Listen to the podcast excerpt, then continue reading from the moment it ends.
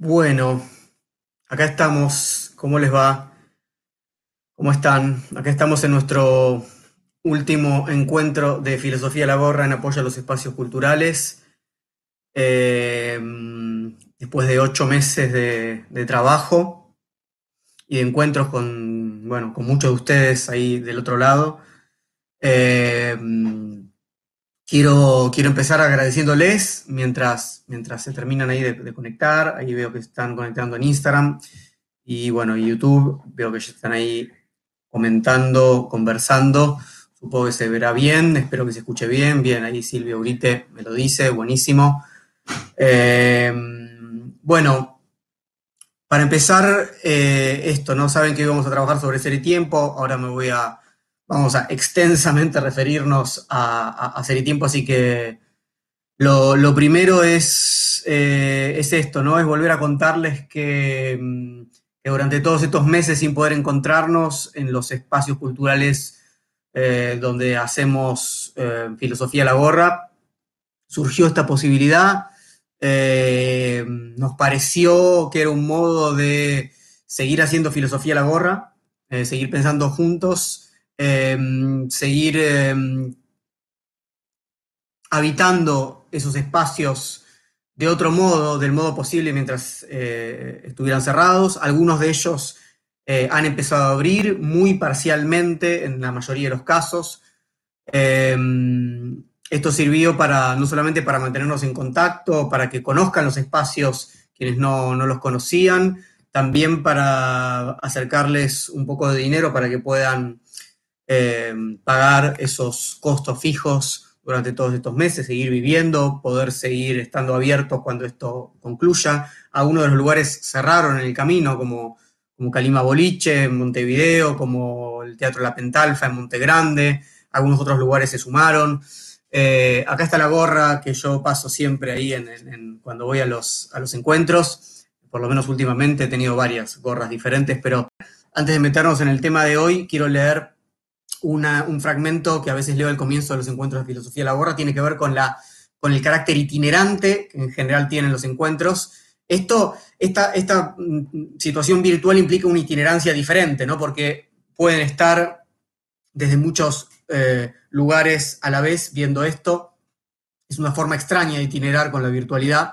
Yo todavía sigo prefiriendo la anterior, de recorrer kilómetros un poco más artesanalmente. Pero bueno, Quería leerles eh, esta cita que es del libro de Michel Onfray, Cinismos, sobre los filósofos cínicos, ¿sí? porque eh, tiene que ver con, esta, con este espíritu de filosofía la gorra de abrir la, palabra filosófica más allá de los, de los claustros y de los lugares eh, donde está confinada académicamente. Les leo, dice Michel Onfray, reconstruyendo un poco la actividad de Diógenes y, los, y otros, y Antístenes y otros eh, filósofos cínicos de la antigüedad, ¿no?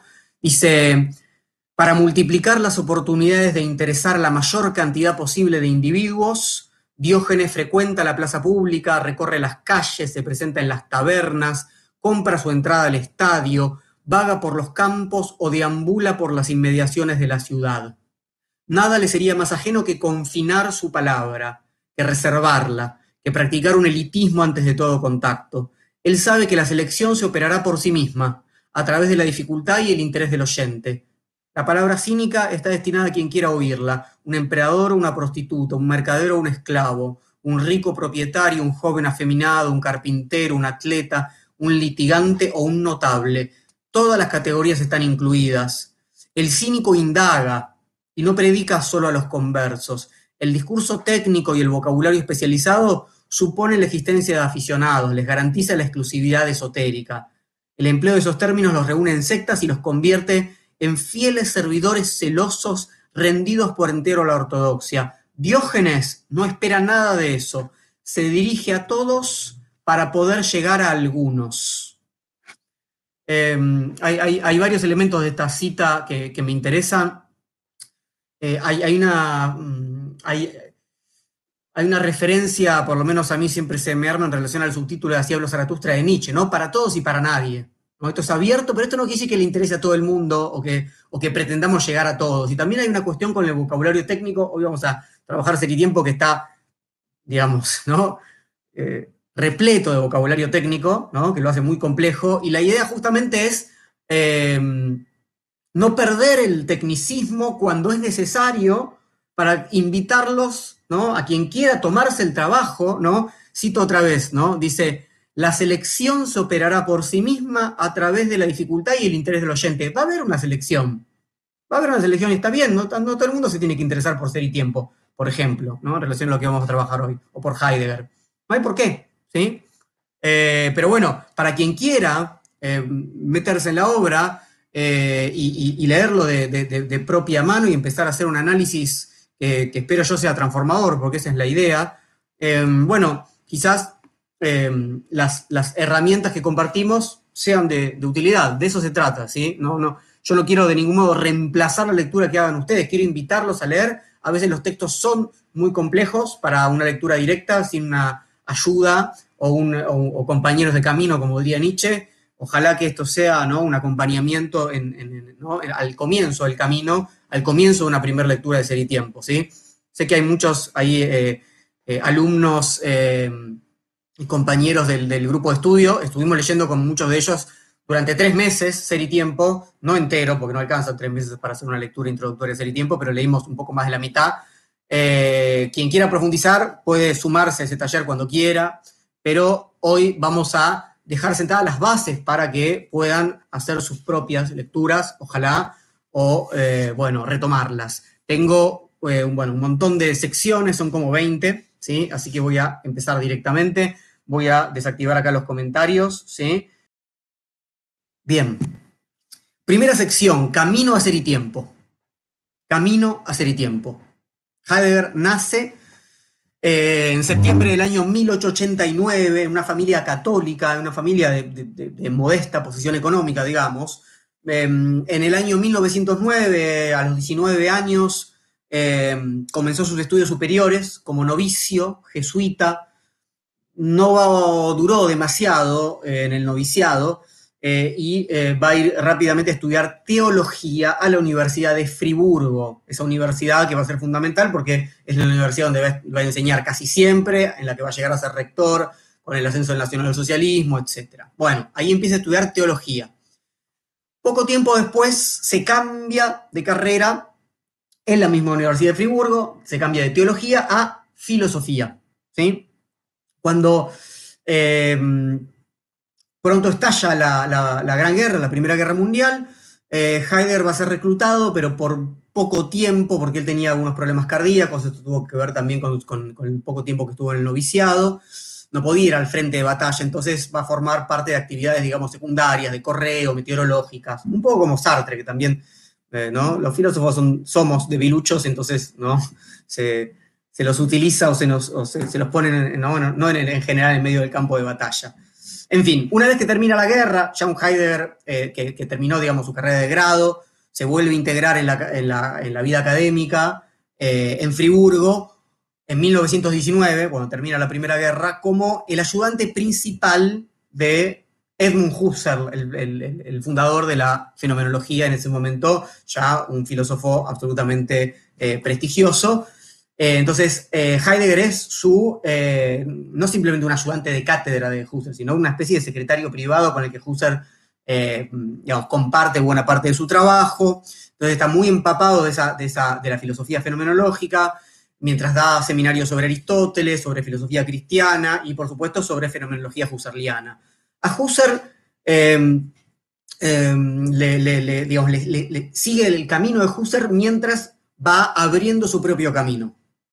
A Heidegger le gustaba mucho hablar de, eh, del camino del pensar, del Denkweg. Decía que en lugar de hacer obras, su filosofía recorría un camino del pensar. Y el camino que lleva la publicación de Ser y Tiempo, se va a publicar en 1927, justamente puede vislumbrarse desde el comienzo de su formación, pero se empieza a volver cada vez más nítido a partir de 1919, cuando Heidegger comienza a dar sus cursos, sus propios cursos regularmente, primero en la Universidad de Friburgo y después en la Universidad de Marburgo. ¿sí? Todos los cursos que empieza a dar Heidegger a partir de 1919 anticipan de a poco lo que va a ser Ser y Tiempo, pero es sobre todo a partir de 1923 que comienzan a tomar forma las notas preparatorias, que después van a eh, terminar en la publicación del libro. Y en 1925 él estaba dando clases en Marburgo, porque ahí consiguió, digamos, un puesto mejor que el que tenía en Friburgo. Em, él está dando clases en Marburgo, unos seminarios que, se empiezan a volver muy famosos, a los cuales asisten muchas personas, eh, porque Heidegger eh, era un, excelente docente. Y em, en ese momento el titular de, filosofía en Marburgo, que era Nicolai Hartmann, se va de la Universidad de Marburgo, se va a Colonia, y eso abre una oportunidad para que Heidegger sea profesor titular en Marburgo. Y esto es lo que va a precipitar, en última instancia, la publicación de Ser y Tiempo. ¿Por qué? Cuando el rector le dice a Heidegger, que era, a ver, insisto, en esa época, eh, año 25, todo el mundo iba a las... Eh, a los seminarios de Heidegger. ¿sí? Ahí es donde conoce a Hannah pero no es que. O sea, todo el mundo estaba enamorado de Heidegger por lo gran profesor que Heidegger era y por lo que proponía filosóficamente. Entonces, cuando Hartmann, que era el profesor titular, se va, el rector de la Universidad de Marburgo le dice a Heidegger, bueno, esta es nuestra oportunidad, digamos, te ofrezco ¿no? el, lugar de eh, la cátedra de filosofía y mandan al Ministerio de Cultura el, digamos, el nombramiento para que sea aprobado, había que aprobarlo en el Ministerio de Cultura, y desde ahí, desde el Ministerio de Cultura de Alemania, eh, responde lo siguiente, respecto a esta posibilidad de que Heidegger se transforme en profesor titular en Marburgo. Dice, aunque sean muy apreciados los resultados de la enseñanza del profesor Heidegger, no parece, sin embargo, posible conferirle un puesto de profesor titular en una universidad de la importancia histórica para la filosofía como Marburgo, antes de que importantes producciones literarias hayan sido apreciadas por sus colegas, como lo exige un nombramiento de este tipo. Es decir, eh, será un gran profesor Heidegger, pero todavía no publicó una gran obra que justifique que sea profesor titular en Marburgo, entonces rechazan la postulación eh, esto es en febrero de 1926, entonces Heidegger básicamente le dice al, rector, bueno, yo tengo unas notas con las que vengo trabajando, ¿sí? que eran las notas preparatorias para, hacer y tiempo, se pone a trabajar más febrilmente eh, en, ir completando la obra. Eh, llega a, juntar, digamos, una, como un adelanto, unos, los primeros capítulos, entonces mandan esos primeros capítulos otra vez al Ministerio de Cultura diciendo, bueno, la obra va a salir publicada el año que viene, acaba el adelanto, etc. Le vuelven a decir que no, en diciembre llega otra vez el segundo rechazo, en diciembre de 1926. Entre tanto, Heidegger se puso a corregir, ampliar y a revisar su obra durante todo el año, habiendo empezado en febrero del 26, pero con notas anteriores, y finalmente en abril de 1927, un año y pico después de haber comenzado ese trabajo sobre las notas previas que ya tenía, sale publicado Ser Tiempo. Sale publicado tanto en la revista que, dirigía Husserl, que es la revista de fenomenología, como eh, en un libro aparte, en una editorial, la editorial Niemeyer. ¿sí? Heidegger tenía en ese momento 37 años, publicación de Ser y Tiempo. Después, finalmente, Heidegger como, como se va a jubilar en Friburgo, vuelve a Friburgo y va a ser titular ahí. Finalmente nunca va a ser titular en, Marburgo. Bueno, una cuestión eh, de, un poco de, esa genealogía pequeña. Ahora, cuando se publica por primera vez el libro, bajo el título se aclara primera mitad. ¿Sí? Porque con el apuro, digamos, eh, entre otros motivos, eh, Heidegger, este, este libraco que tenemos, ¿no? de, casi 500 páginas, eh, es solamente la mitad del libro, tal como Heidegger lo había planificado. Recién en el año 53, en la séptima edición de la obra, dejan de publicar ¿no? el título diciendo primera mitad. Em, la segunda mitad finalmente queda abandonada. Heidegger dice en ese momento, ya no se puede añadir después de un cuarto de siglo, la segunda mitad, sin que la primera sea compuesta de nuevo. Sin embargo, el camino de esta primera parte continúa aún hoy siendo necesario si es que la pregunta por el ser ha de conmover nuestra existencia. Si es que la pregunta por el ser ha de conmover nuestra existencia. Entonces, tenemos una obra con un plan bien estructurado, un tratado, que quedó inacabado, que quedó incompleto, el esquema general, Heidegger lo expone, lo, despliega en el parágrafo 8 y es el siguiente. Eh, se plantea en el prólogo el problema de la obra, la pregunta por el sentido del ser, ahora vamos a ir a eso. Después hay una introducción que tiene dos capítulos donde se expone la pregunta por el sentido del ser. Luego empieza la primera parte, que es lo que tenemos. La primera parte se divide en tres secciones. De esas tres secciones tenemos solamente dos en realidad. Ni siquiera la primera parte está terminada, publicada como tal. Entonces, tanto la primera parte como la segunda parte iban a tener tres secciones cada una. De la segunda parte que tenemos nada. Y de la primera parte que tenemos dos secciones de tres. O sea, un tercio del plan original es lo que está publicado de Serie Tiempo. Por supuesto que muchas de las investigaciones, las notas que él eh, estaba tomando y demás después se despliega en cursos que él da, etc. ¿no? Hoy en día la obra de Heidegger es inmensa. Son creo que 100, alrededor de 80, 90 tomos, casi 100 tomos eh, las obras completas de Heidegger, y, muchos, muchos son cursos, y ahí está, eh, en algún sentido, buena parte de lo prometido, digamos, pero eh, lo que yo quiero, sobre todo para quienes tengan su primera lectura de, de Ser y Tiempo, es que entiendan un poco el esquema de la obra, ¿sí? Nosotros tenemos entonces de la primera parte, o sea, de la primera mitad, que tenía tres secciones, solamente dos. La primera sección y la segunda sección. Y hoy en esta charla vamos a ver solamente una sección, y, a las apuradas, ¿no? Porque imagínense que uno puede estar en una, lectura introductoria, como les decía, varios meses viendo una sola sección, no sé, tres meses viendo cada sección, es una, un tiempo más o menos respetable para una primera lectura. Eh, entonces, em, vamos a, comentar un poco cuál era el plan de estas secciones. ¿sí?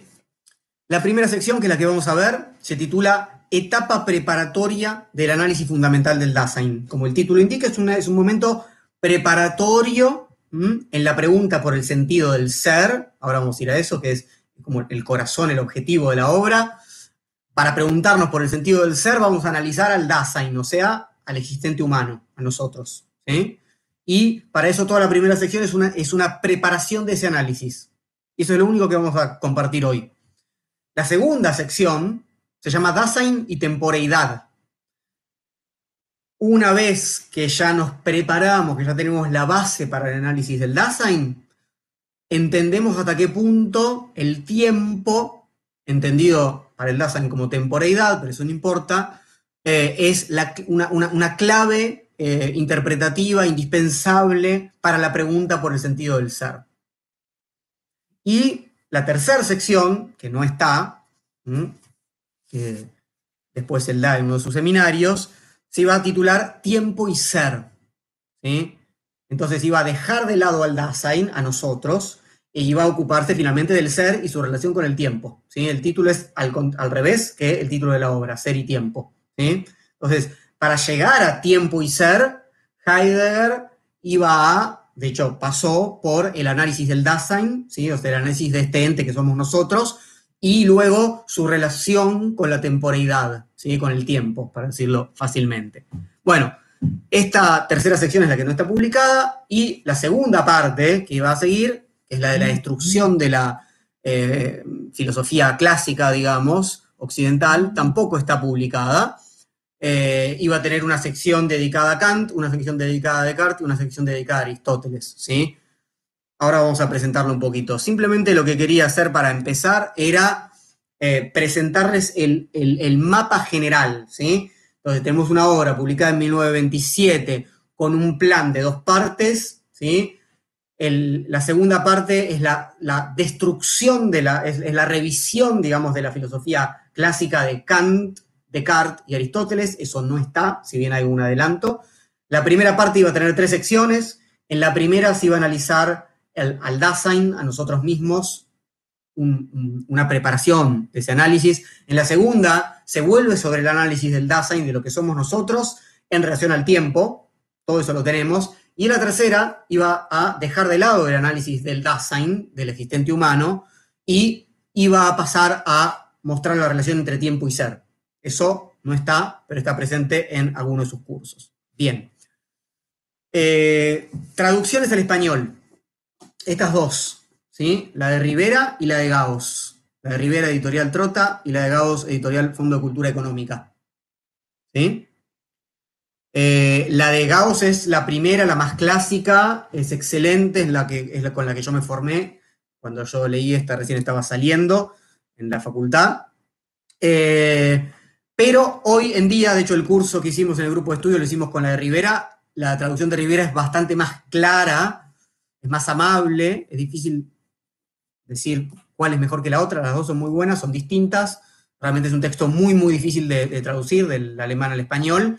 Si alguien va a hacer su primera lectura de Ser Tiempo, les recomiendo la de Rivera porque es más amable y la otra puede ser muy dura. ¿sí? No es que sea una mejor que la otra, insisto, algunos especialistas discuten unos con otros, no es cuestión para que conversemos acá. En algunos momentos uno prefiere algunos términos tales como los traduce Rivera, en otros momentos eh, uno prefiere unos términos tales como los traduce Gauss, ¿sí? Bueno, eh, otros textos que valen la pena para acompañar la lectura, y ahora sí nos metemos enseguida en esto, es que Gauss, además de hacer la traducción, escribió una introducción al Ser el Tiempo que está publicada como un libro aparte, es un libro chiquito donde, eh, digamos, de alguna manera comenta toda la obra. Por supuesto que eh, con, el, con, la traducción y con el vocabulario propio de su propia traducción, ¿sí? pero se publica aparte, ¿sí? el Fondo de Cultura también, la misma editorial. Y eh, un trabajo mucho más reciente de Escudero, mucho más largo, ¿sí? como son dos tomos que se llaman Guía de Lectura de Ser y Tiempo, de editorial Herder, Guía de Lectura de Ser y Tiempo de Jesús Adrián Escudero, de editorial Herder. Es un trabajo mucho más extenso, mucho más completo, que toma como base la traducción de Rivera, ¿sí? Y muy claro eh, en su análisis, parágrafo por parágrafo, tiene cuadros, es como asistir a un seminario de un año eh, de un especialista, escudero, es traductor y especialista en Heidegger. De hecho, hicimos acá la, la, última charla que hicimos sobre Heidegger, que fue la de la conferencia que es la filosofía, tenía traducción de escudero, ¿sí? Bueno, entonces, simplemente para mencionar algo, la historia que llevó a la escritura de Ser y Tiempo eh, y a eh, el plan de la obra, las eh, traducciones que hay disponibles, las recomendaciones al respecto y también de obras complementarias. Entremos entonces en la sección que titulé El olvido del enigma. Entremos en Ser y Tiempo. Heidegger comienza con un prólogo muy corto. Yo voy a usar entonces la traducción de Rivera, ¿sí? Un prólogo muy corto. El prólogo tiene una página, ni siquiera dice prólogo, ¿no? Pero se lo llama así, ¿sí? El prólogo tiene solamente una página cortita, ¿sí? Y empieza con una, un fragmento del diálogo el, eh, sofista de Platón. Suelo decir un fragmento del sofista de Platón y creen que, que hablo de Platón como un sofista, y después los platónicos se me enojan, no hay que hacer enojar a los platónicos. Dice un, un fragmento del sofista de Platón, ¿no? Platón es un sofista, no. Fragmento de, también lo es, por supuesto, ¿no? Platón es un gran sofista, pero eh, un fragmento de un diálogo de eh, vejez de Platón eh, titulado Sofista, ¿sí? Bueno, ¿qué dice? Platón, ¿cómo elige Heidegger arrancar su obra con Platón? Dice, porque manifiestamente vosotros estáis familiarizados desde hace mucho tiempo con lo que propiamente queréis decir cuando usáis la expresión ente. Ustedes están familiarizados. En cambio nosotros creíamos otrora comprenderlo, pero ahora nos encontramos en aporía. ¿Sí? Ustedes saben, creen saber, están familiarizados cuando hablan de ente, parece que no hay ningún problema. Nosotros creíamos que no teníamos ningún problema, pero ahora tenemos un problema. Una aporía es, es algo que no tiene salida. ¿eh? Poros es agujero, salida, ¿no? Solución en este sentido. Esto no tiene solución, ¿sí? Es una encerrona. ¿eh? Entonces, cuando hablamos de ente, ente es el término más amplio para referirse a cualquier cosa, cosa igual es menos amplio todavía, que sea. ¿sí? Un ente es una cosa en un sentido material, como este, eh, eh, este escritorio en el que estoy dando esta charla, o la biblioteca que está atrás mío. Eh, hay, un, ente puede ser un ente imaginativo, psíquico, etcétera, matemático, ¿sí? no hace falta que sea físico, un concepto, ¿sí? una temperatura, bueno, etc. Cualquier cosa que sea es ente. O sea que no hay nada que pueda no ser ente, en principio. Y la pregunta, en todo caso, bueno, entonces, ¿qué, esto es tan general, ¿qué, ¿qué, es lo que implica? ¿Sí? Bueno, entonces, ente es el término más general para referirse a algo que es. ¿Mm? Y vamos a tener que eh, pensar un poco esta definición entre, eh, pronto, diferencia entre ente y ser. Pero quiero seguir leyendo ahí donde nos detuvimos, después de la cita eh, de, Platón, dice Heidegger, tenemos hoy una respuesta a la pregunta acerca de lo que propiamente queremos decir con la palabra ente. En ese momento Platón tenía este problema. Tenemos hoy una respuesta y dice, de ningún modo. ¿Mm? Entonces será necesario, por lo pronto, despertar nuevamente una comprensión para el sentido de esta pregunta. Nos hallamos hoy al menos perplejos por el hecho de no comprender la expresión ser? Dice Heidegger, de ningún modo. Entonces será necesario, por lo pronto, despertar nuevamente una comprensión para el sentido de esta pregunta. A ver, no solamente olvidamos la pregunta, sino que ni siquiera nos incomoda o nos parece trivial. Utilizamos el término todo el tiempo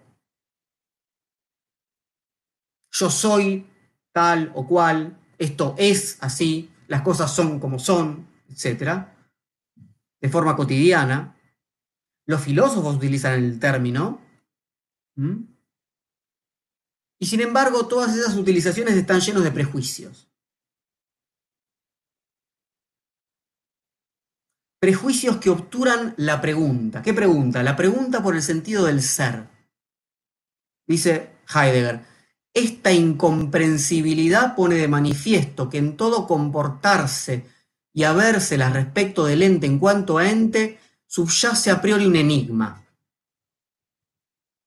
Es decir, nosotros nos comportamos todos los días de diferentes maneras, por ejemplo ahora escuchando o mirando una clase de filosofía o dando una clase de filosofía, etc. Y en cualquier tipo de acción que realicemos, pensamiento, formas de llamar a otros, hacer la comida, cualquier cosa, hay un enigma presente. No hay ningún instante, no hay ninguna acción en el que no estemos en medio de este enigma. ¿Cuál es el enigma? Y dice Heidegger, en algún sentido, cito, vivimos en una comprensión del ser y al mismo tiempo el sentido del ser está envuelto en oscuridad entonces es necesario que repitamos la pregunta por el sentido del ser. en algún sentido hay una comprensión del sentido del ser, de alguna manera, vaga, de alguna manera incompleta.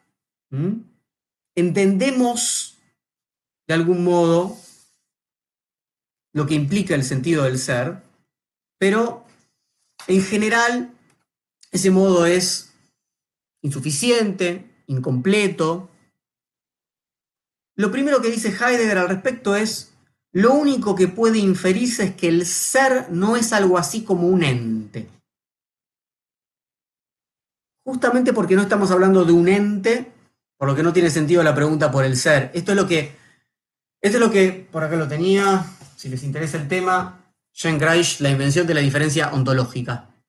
Por lo menos lo que tenemos que dejar presentado ahora, el problema de la diferencia ontológica. Es la diferencia entre ser y ente.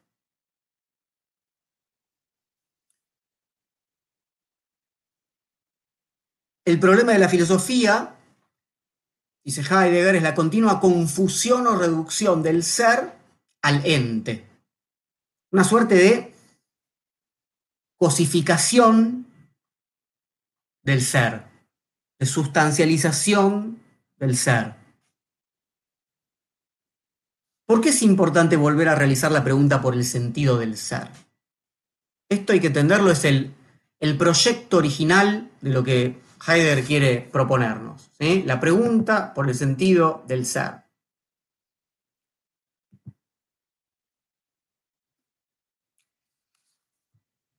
Bueno, porque ya nos lo estamos preguntando, dice Heidegger, aunque no seamos muy conscientes de esto. Porque este enigma es parte de nuestra existencia. No solamente porque no es, digamos, porque es una pregunta que no se pudo responder. No alcanza. Dice Heidegger, se trata de la pregunta más fundamental y a la vez más concreta. ¿Por qué es la más fundamental y a la vez la más concreta? Porque cuando preguntamos por el sentido del ser, preguntamos, dice Heidegger, siempre por el ser de un ente. No hay un ser independiente de los entes, como si volviéramos a la división metafísica, ¿no? Entre, no sé, piensen otra vez en Platón, ¿no? Entre las cosas el mundo sensible, ¿sí? la física, y el ser, como si estuviera en otro lugar. Preguntamos por el ser de los entes. Por eso es una pregunta concreta y por eso es fundamental, porque es de algún modo el fundamento de todo ente.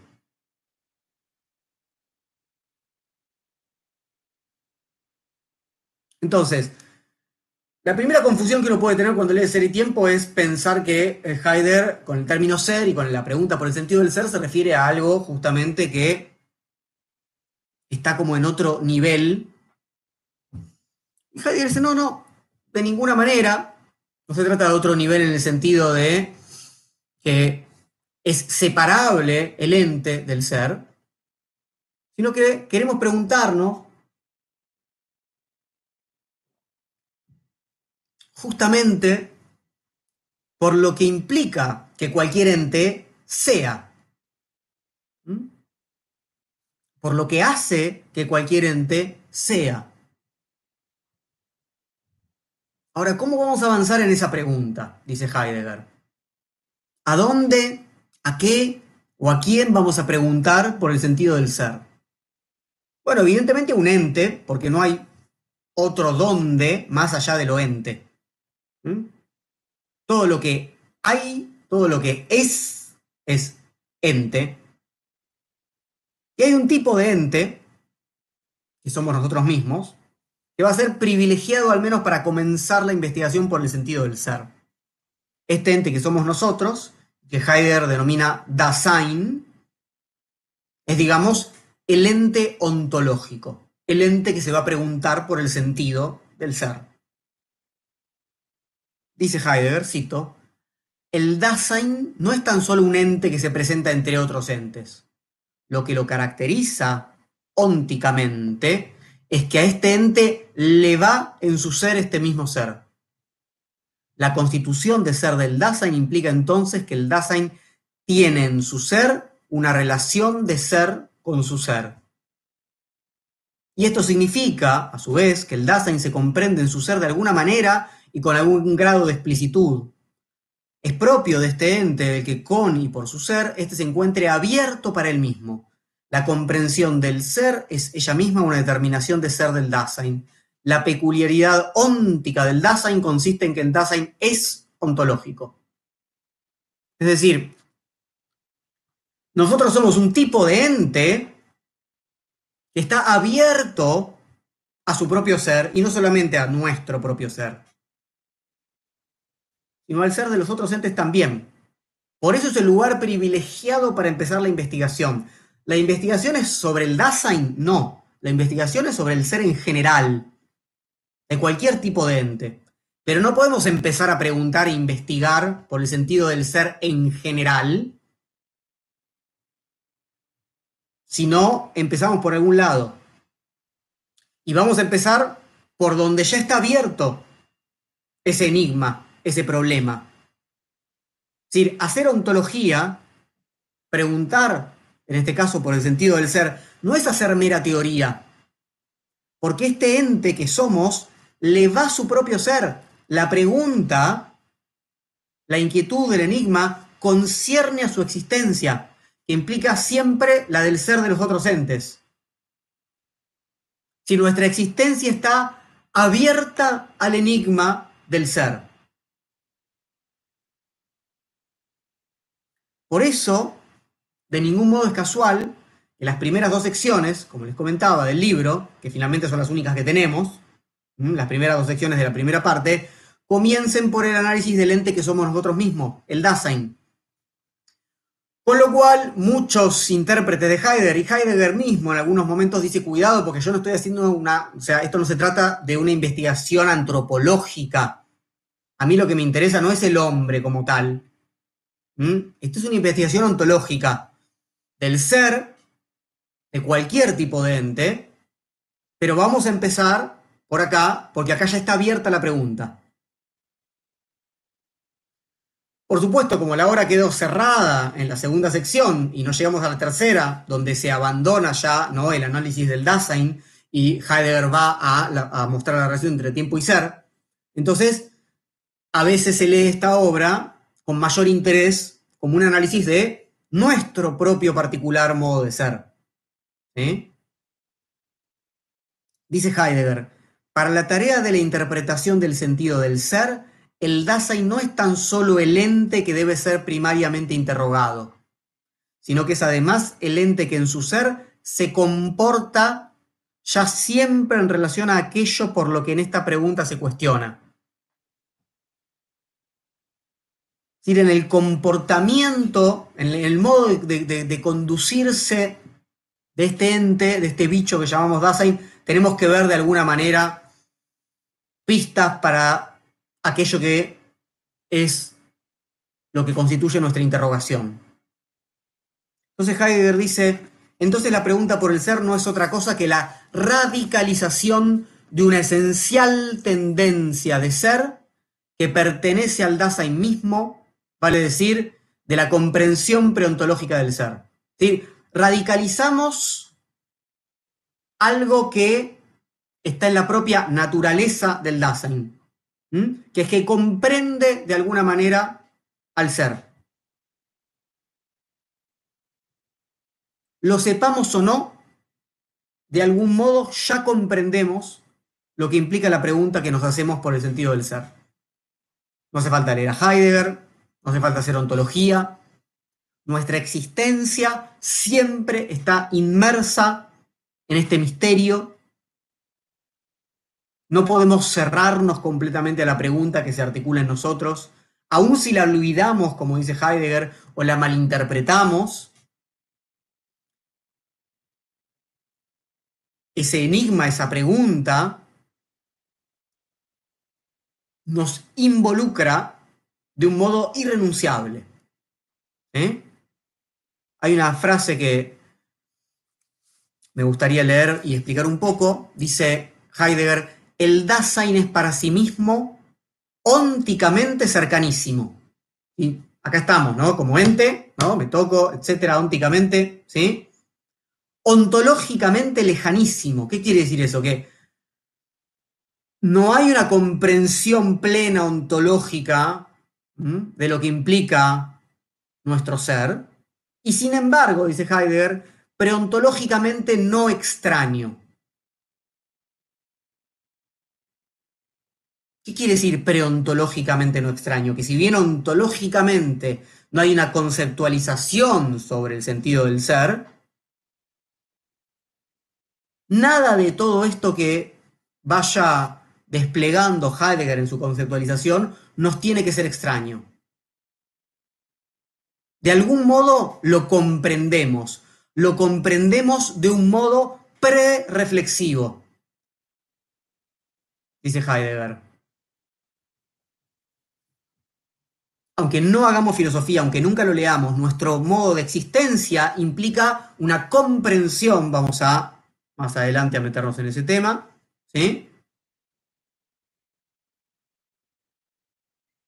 ¿Qué quiere decir eso? Que hay una inquietud siempre abierta, una cercanía a lo que somos, pero estamos aún muy lejos de un análisis ontológico. ¿Por qué? Porque hay una tendencia, así como hay una pregunta abierta en nosotros, aun si la olvidamos, hay una tendencia a huir de esta búsqueda que explica el olvido, a creernos un ente más en el mundo, un ente diferente a nosotros, que está cerrado a la pregunta por el sentido del ser. en nuestro modo de ser se permite, se abre y se demanda la pregunta por el ser, y a la vez en nuestro modo de ser se oculta esa pregunta. Entonces, vamos a ver si nuestro modo de ser nos da las pistas adecuadas para profundizar en esta pregunta por el sentido del ser. Y para eso vamos a hacer un análisis de lo que somos, pero no un análisis psicológico, no un análisis biológico, no un análisis antropológico. Heidegger no quiere involucrar a ninguna de las ciencias, porque las ciencias investigan en general en un nivel óntico y muy rara vez en un nivel ontológico regional, es decir, el, conjunto de los seres vivos, por ejemplo, o de los eh, entes psíquicos, etc. Nosotros no queremos hacer una ontología regional y no queremos confundir el análisis ontológico de lo que somos en tanto entes con los recortes que hacen las ciencias de acuerdo a sus ontologías regionales. Entonces, antes de terminar de, trabajar con la introducción, quiero referirme rápidamente a eh, al parágrafo sexto de Ser y Tiempo, porque es ahí donde Heidegger adelanta la segunda parte, está, que es la, lo que a mí me gusta llamar la desobstrucción. Heidegger habla de destrucción, pero me parece que, como él lo explica, se puede entender muy bien con el término desobstrucción. También David, en algún sentido, con algunos desplazamientos, tenemos el término de construcción, ¿sí? que implica una, revisión ¿no? de, la, de la tradición, de la historia, de la filosofía, porque el Dasein es histórico y porta una tradición interpretativa. Entonces hay que revisarla, porque ya vimos que en la ontología heredada desde antiguo se olvida el preguntar por el sentido del ser. Entonces, cuando Heidegger habla de destrucción, no es un trabajo negativo, sino es más bien, como les proponía, una desobstrucción de la tradición que portamos, revisando los conceptos que obstruyen una interpretación en la que el tiempo es la hipótesis de Heidegger, puede ser el horizonte interpretativo del sentido del ser. Y apropiándose a la vez de lo que allí estaba encaminado. ¿sí? Hay que seleccionar, hay que ver en qué sentido la tradición nos muestra un estar bien encaminados para preguntar por el sentido del ser y en qué sentidos no. Entonces, por eso comienza con una revisión de Kant, quien explica esta interpretación temporal, pero que estaba lastrado todavía por una metafísica cartesiana. Recuerden que yo les dije que la segunda parte de Ser y Tiempo iba a tener tres, secciones. Una en referencia a la filosofía kantiana, luego en referencia a la filosofía kantiana iba, iba a mostrarse cómo había demasiados supuestos cartesianos, es decir, cómo todavía había demasiado sujeto en Kant, a pesar que ese sujeto no, es una sustancia como tal, y como en el sujeto cartesiano, que sí es una sustancia, había demasiada filosofía escolástica, a pesar de, ¿no? De, sabemos que Descartes dice que rompe ¿no? con la filosofía en la cual se formó, que es la escolástica, y que en la filosofía escolástica, por supuesto, hay demasiado Aristóteles, entonces va hacia atrás, ¿sí? Heidegger en esta destrucción y se encuentra en Aristóteles, filósofo que Heidegger trabaja muchísimo, el problema de que la usía, la ousia, la, la realidad, la sustancia, es la presencia, el presentarse, el tiempo presente. Este es propiamente lo que también en Derrida va a ser, no va a aparecer como la crítica de la metafísica de la presencia. Es decir, olvidar la pregunta por el ser es olvidar en algún sentido el carácter temporal del ser, o que creer que la realidad última es algo que está presente de alguna manera, un lugar, ya sea metafísico, físico, no importa, ¿sí? Bueno, simplemente esto no es importante, es algo como contraposición para entender hasta qué punto hay un, digamos, hay un doble trabajo en Heidegger, ¿no? Mostrarnos progresivamente cómo el tiempo va a ser esta, esta, esta clave, este horizonte de interpretación adecuado para la pregunta por el sentido del ser, y mostrar cómo en la tradición filosófica esto fue entrevisto a veces, por ejemplo, un poco por Kant, pero en general estuvo bloqueado por un supuesto muy fuerte, que es esta metafísica de la usía, entendida como una metafísica de la presencia, o sea, como una metafísica del presente. Y lo que va a hacer Heidegger en última instancia es disolver ese presente en una temporalidad bastante más compleja, que no vamos a ver hoy porque está en la segunda parte. Hoy vamos a meternos en la primera sección de la obra, ¿sí? que es el análisis preparatorio. Bien, eh, entremos en eso. ¿sí? ¿Por qué? El análisis preparatorio en tanto interpela lo que somos, es una pregunta por nuestro particular modo de ser. De por sí, aunque uno, de hecho, no profundice más allá eh, en, la obra de Heidegger, vale la pena. ¿sí? Aún malentendiendo lo que eso implica en la obra de Heidegger, así que no hay que preocuparse tanto. Bien, siguiente sección. El insoportable tener que ser cada vez mío. Entramos entonces en el comentario de la primera sección, dejamos de lado la introducción y ingresamos en la primera sección de las dos que tenemos de ser y tiempo. Esta primera sección, como les dije, tiene como título Etapa preparatoria del análisis fundamental del Dasein. O sea, nos preparamos para autoanalizarnos. Dice Heidegger, el ente cuyo análisis constituye nuestra tarea lo somos cada vez nosotros mismos. El ser de este ente es cada vez el mío. En el ser de este ente se las ha este mismo con su ser. Como ente de este ser, él está entregado a su propio ser. Es el ser mismo lo que le va cada vez a este ente. Como saben, Dasein, Dasein es un término, una palabra alemana, que es una palabra coloquial, existencia, pero se divide en dos. Da es ahí, en alemán, y Sein es ser o estar. Lo que caracteriza en primer lugar al Dasein, de hecho, Gauss lo traduce como ser ahí y Rivera lo deja sin traducir como Dasein, es que no tiene esencia como un qué fijo como tienen otros entes. Las estrellas, los vasos, las bibliotecas. Una actividad en terminología escolástica. En todo caso, su esencia es su tener que ser zu sein en alemán. Tener que ser todo junto porque es un solo término. Es decir, lo que nosotros somos es un tener que ser.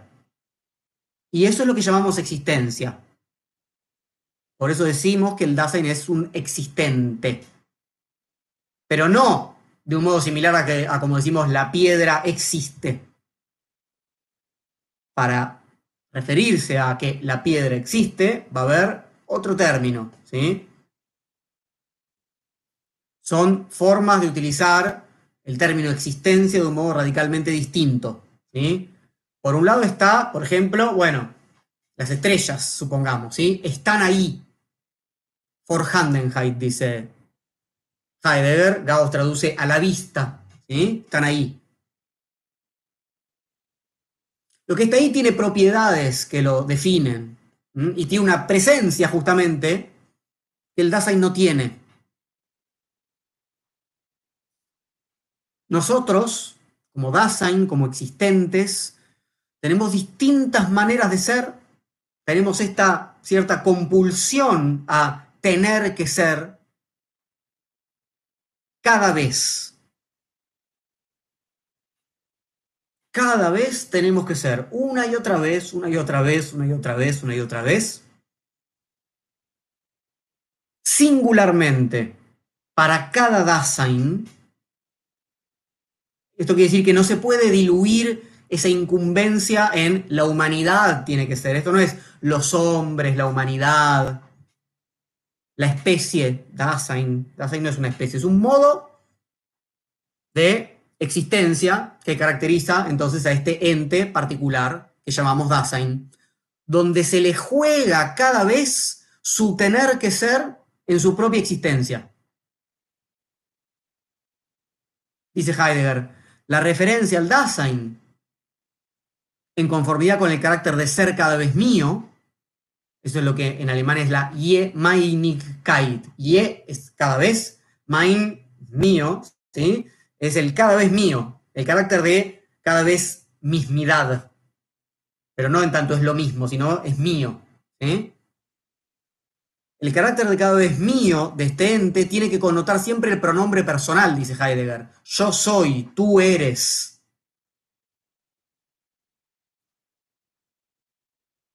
Pues acá tenemos una primera, un primer acercamiento a las características de este ente, al que le va, empezamos a entender de a poco esa frase compleja, que es que al Dasein le va en su ser su propio ser. Otros tipos de ente que no son Dasein no, no se les juega, no les incumbe, no están abiertos como nosotros, a su propio ser, no tienen que ser, ya son, ya tienen una esencia fija. Por eso hay algo, ya pensémoslo así, de insoportable en el tener que ser cada vez mío.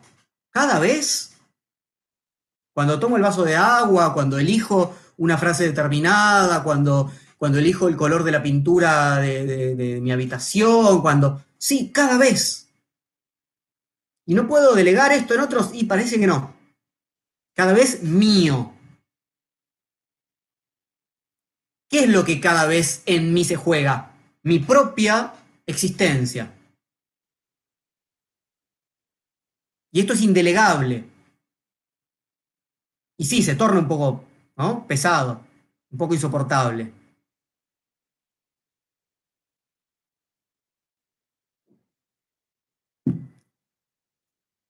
Bueno, primeras pistas entonces en relación a las características de que llamamos Dasein.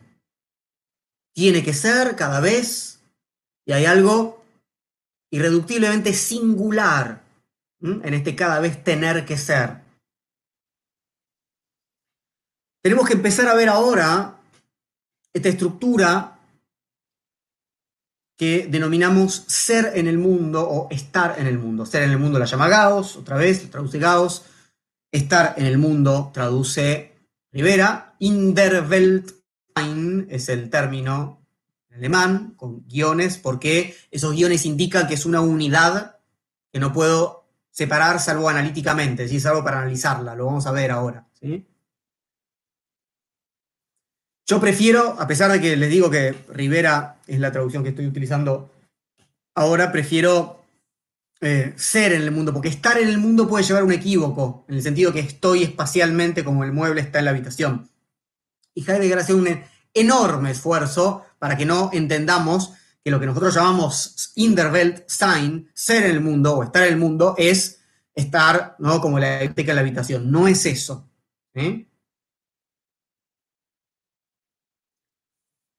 Veamos, voy a trabajar el parágrafo 12, que es el bosquejo del estar en el mundo a partir del estar como tal. Vamos a leer un poquito, ¿sí? Dice Heidegger.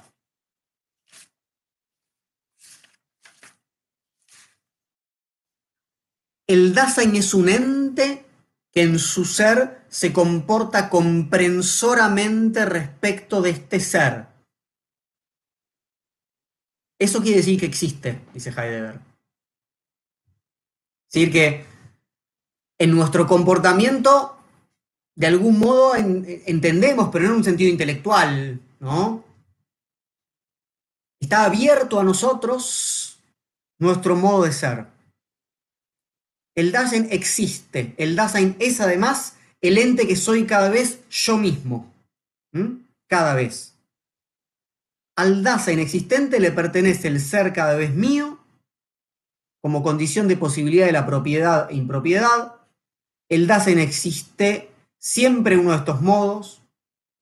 Ahora bien, todas estas formas, estas determinaciones de ser del Dasein, deben ser vistas y comprendidas a priori sobre la base de la constitución de ser que nosotros llamamos el estar en el mundo, como traduce Rivera, o ser en el mundo.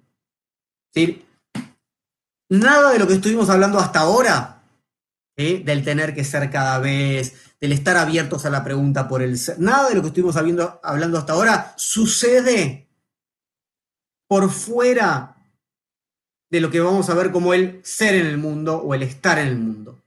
Porque no hay Dasein fuera del estar en el mundo y el Dasein en ningún momento ingresa al mundo como algo diferente de él. El Dasein es en el mundo, siempre y desde siempre, a priori, dice Heidegger. ¿No? es lo que permite cualquier experiencia. ¿sí? Y por eso este es un fenómeno unitario, por eso los guiones, decía, del ser en el mundo. Aunque sea un fenómeno unitario, Heidegger dice, vamos a analizarlo en tres instancias. Y esas tres instancias son las que articulan los capítulos que siguen. La mundaneidad, que es el tercer capítulo de la primera sección de Ser y Tiempo. El quién cotidiano del estar en el mundo, es el cuarto capítulo. Y qué implica el estar en, que va a trabajar. Eh, en el quinto capítulo. Ahora, ¿cuál es el problema del estar en? Que uno puede confundirlo, le decía, con el modo en el que otros entes están en el espacio, por ejemplo, la biblioteca, la habitación. Nuestro estar en el mundo es muy distinto. Nuestro estar en el mundo es un habitar, es un estar familiarizado con, es un estar orientados. Eh, es como cuando uno dice, en, el español a veces se utiliza esta expresión, voy de Juan. No voy a lo de Juan, voy de Juan, voy de mami, en lugar de voy a la casa de mi mamá. ¿Qué, ¿Qué, implica eso? ¿Por qué usamos a veces estas expresiones? Porque hay un grado de familiaridad. ¿no? Uno no dice voy de universidad, ¿no? Lo, lo dice en relación a ámbitos que no son familiares, ámbitos que nos incumben, donde nosotros tenemos una cierta historia y una cierta significación, un cierto modo de orientarnos. Es como el, francés je, je moi, o en lo de tal, ¿sí? Es el modo en el que nosotros estamos en el mundo, es un, es un estar en medio de, donde nuestro ser se está jugando cada vez le incumbe el modo en el que, por ejemplo, ponemos los muebles, nos orientamos en relación a los objetos, etc. El modo en que nos ocupamos, dejamos de hacer o hacemos determinadas cosas, preguntamos, investigamos, descansamos, etcétera, etcétera. Nosotros estamos en un mundo, en el mundo de modo abierto y abriendo. ¿Sí?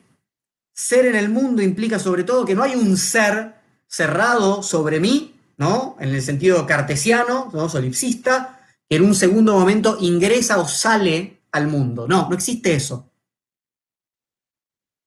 El estar en, del estar en el mundo, no es un momento secundario que el Dasein realizaría relacionándose con algo exterior a él que es el mundo. Es constitutivo. No hay Dasein sin estar en el mundo. Entonces no hay más dualismo sujeto-objeto el mundo no es un conjunto de entes en esta utilización que hacemos, ¿sí? Cuando usamos mundo en el sentido de la estructura, del estar en el mundo, del ser en el mundo del Dasein, no designamos como un mundo a la realidad como si fuera el conjunto de entes que están ahí afuera, etcétera, etcétera, sino que hablamos de una forma constitutiva de nuestra existencia. No hay existencia que se pueda constituir como la de un Dasein sin estar en el mundo. De hecho, no hay nada que podamos conocer sin estar en el mundo. El conocer es una posibilidad supuesta en el estar en el mundo.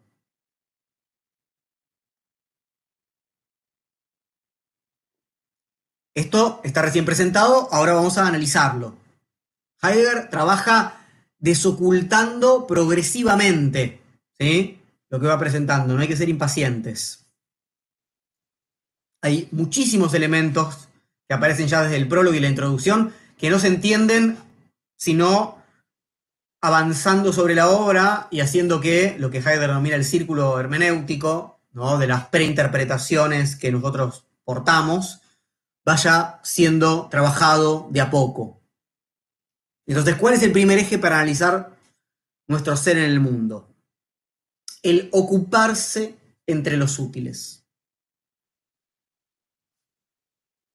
¿Qué quiere decir esto? Que el mundo tal como nos interesa no es un conjunto de entes, decíamos, ¿no? El conjunto de casas, árboles, montañas, astros, sino que nos interesa como estructura fundamental del Dasein. Si nuestro ser es siempre ser en el mundo, esto implica que somos seres mundanos. Cuando Heidegger habla de seres mundanos, nosotros.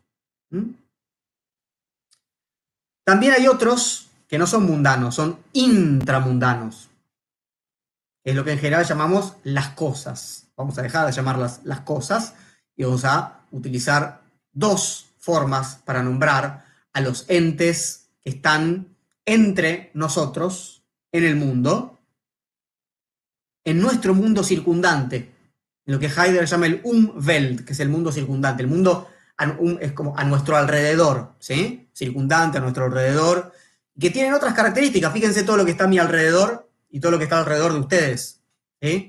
Un vaso, libros, eh, etcétera, etcétera. ¿sí? La computadora, el celular. Bien. Entonces, Heidegger parte de la existencia cotidiana para hacer este análisis. ¿sí? ¿Qué hacemos en nuestra existencia cotidiana? Lo que estamos haciendo ahora, ¿no? Damos una charla de filosofía, tomamos un trago de agua, nos fijamos que ande bien la conexión de internet, miramos por la ventana, leemos libros, Termina la charla, cocinamos, ¿sí? habitamos en nuestro mundo circundante ocupándonos de los entes que encontramos primariamente como útiles. Esto es un útil. Antes que cosas, dice Heidegger, los entes intramundanos son para nosotros útiles. Entes que están a la mano. Su Handenheit. previamente a cualquier consideración teórica o de conocimiento, en nuestra vida cotidiana, los entes intramundanos son entes a la mano, útiles. No somos primariamente criaturas de conocimiento, digamos. Esto, con esto Heidegger disputa con casi toda la tradición filosófica anterior a él. No toda, pero casi toda. Lo, que, primariamente nos caracteriza no es, no es la actividad teorética, contemplativa, ¿no? Sino la existencia como, en este caso, ocupación. Agarro las cosas, las utilizo. ¿sí? Entonces ya no son cosas, son útiles. Están a la mano en el mundo circundante. Y un útil no es independiente, sino que remite a otros útiles. ¿sí? El vaso remite a la botella de agua, la botella de agua remite a la heladera o a la, estructura del agua corriente, etcétera, etcétera. Hay un plexo de útiles que tiene la estructura de él para algo. Por ejemplo, todo este cuarto para estudiar, supongamos. En la cocina, todos los útiles que hay ahí son para cocinar todo lo que está en la habitación es para dormir y para cambiarse, digamos, etc. Hay un montón de útiles que remiten unos a otros. Y de hecho, justamente así organizamos los ambientes de casa o los espacios públicos. Una plaza es un lugar, no sé, para jugar y para esparcirse, para encontrarse con otros, etcétera, etcétera. Entonces, la mundaneidad del mundo, que es el primer eje que analiza Heidegger, está constituida por estas redes de remisiones de unos útiles a otros y aún para algo que por supuesto refiere en última instancia a un Dasein. Por ejemplo, ¿no? Heidegger pone muchos ejemplos con un martillo. Un martillo remite a un clavo, remite a una madera, remite a. ¿no? Y eso es para algo, para hacer un escritorio. Le ponemos un techo a una estación de tren, ¿no? Para cubrirnos de la lluvia, pero ese cubrirse de la lluvia en última instancia implica que un Dasein o un conjunto de Dasein les parece una buena idea, ¿no? que van a ser más felices, que lo que sea, que la estación de tren tenga un techo. O utilizo los libros, el escritorio, la silla, etcétera, porque a un Dasein determinado le parece interesante leer filosofía o estudiar filosofía. Entonces, los útiles, como tales, en sus relaciones, en sus respecto unos a otros, operan de ese modo en nuestro quehacer cotidiano sin que nos demos cuenta. Voy, voy, ¿no? Agarro el libro, agarro el otro, eh, estoy en la cocina, dejo la sal, abro la heladera, saco las verduras, o sea, están unos remitiendo a otros, ¿sí? Nos orientamos entre los útiles. Sabemos, aunque no lo tematicemos ni, ni, ni lo, nos pongamos a escribirlo, como unos remiten a otros. Piensa en una receta de cocina, ¿sí? Agarrar dos huevos, romperlos, agarrar la batido, o sea, si uno tiene que, ¿no? Ponerse a escribir justamente, ¿no? Paso a paso, es realmente engorroso. Nosotros operamos cotidianamente sabiendo todas esas remisiones, y eso es un mundo en el sentido de su mundaneidad. Nuestra existencia implica ese manejarnos en un mundo circundante. Ese mundo circundante, lleno de útiles, es un mundo significativo. Por eso uno se orienta y dice, ah, esto es una cocina, esto es una, una sala de estar, etc. ¿Eso significa que solamente hay útiles? No. Dijimos también hay otro tipo de entes que Heidegger designa como Vorhandenheit. Su Handenheit es lo que está a la mano los útiles. Los Vorhandenheit es lo que está ahí o a los ojos, como dice Gauss, que no puedo reducir a útiles. Por ejemplo, las estrellas. Están ahí, pero no están en mi mundo circundante como útiles. También puede ser un útil que dejó de serlo. ¿no? El vaso se rompe, eh, está ahí. No es más un útil como tal. Entonces, ¿a qué llamamos mundaneidad?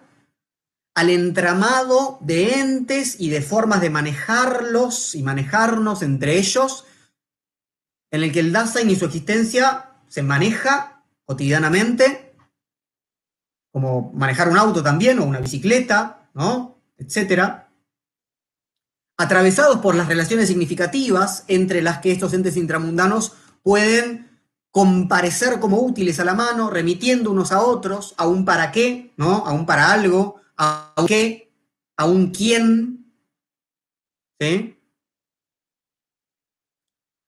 La tijera remite ¿no? al sastre, pero remite también a la tela, y la tela remite a quien cosecha el algodón, etcétera, para hacer la tela de algodón, ¿sí? Y a alguien que se va a abrigar.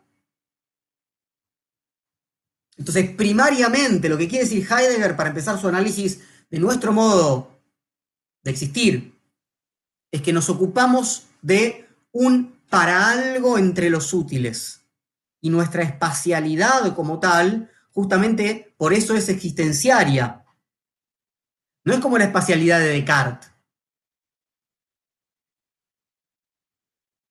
Descartes y ese tipo de filosofías tienden a desmundanizar al mundo como un espacio neutral, mensurable, nosotros constituimos zonas de familiaridad, de sentido, de ocupación. ¿Se entiende? Por eso nos, nos incumbe mudarnos, por eso nos incumbe qué tipo de, de, fuego usamos en el horno, ¿sí? Nos orientamos de maneras que constituyen hábitos y conforman significatividad. Hay un saber propio del hacer entre los útiles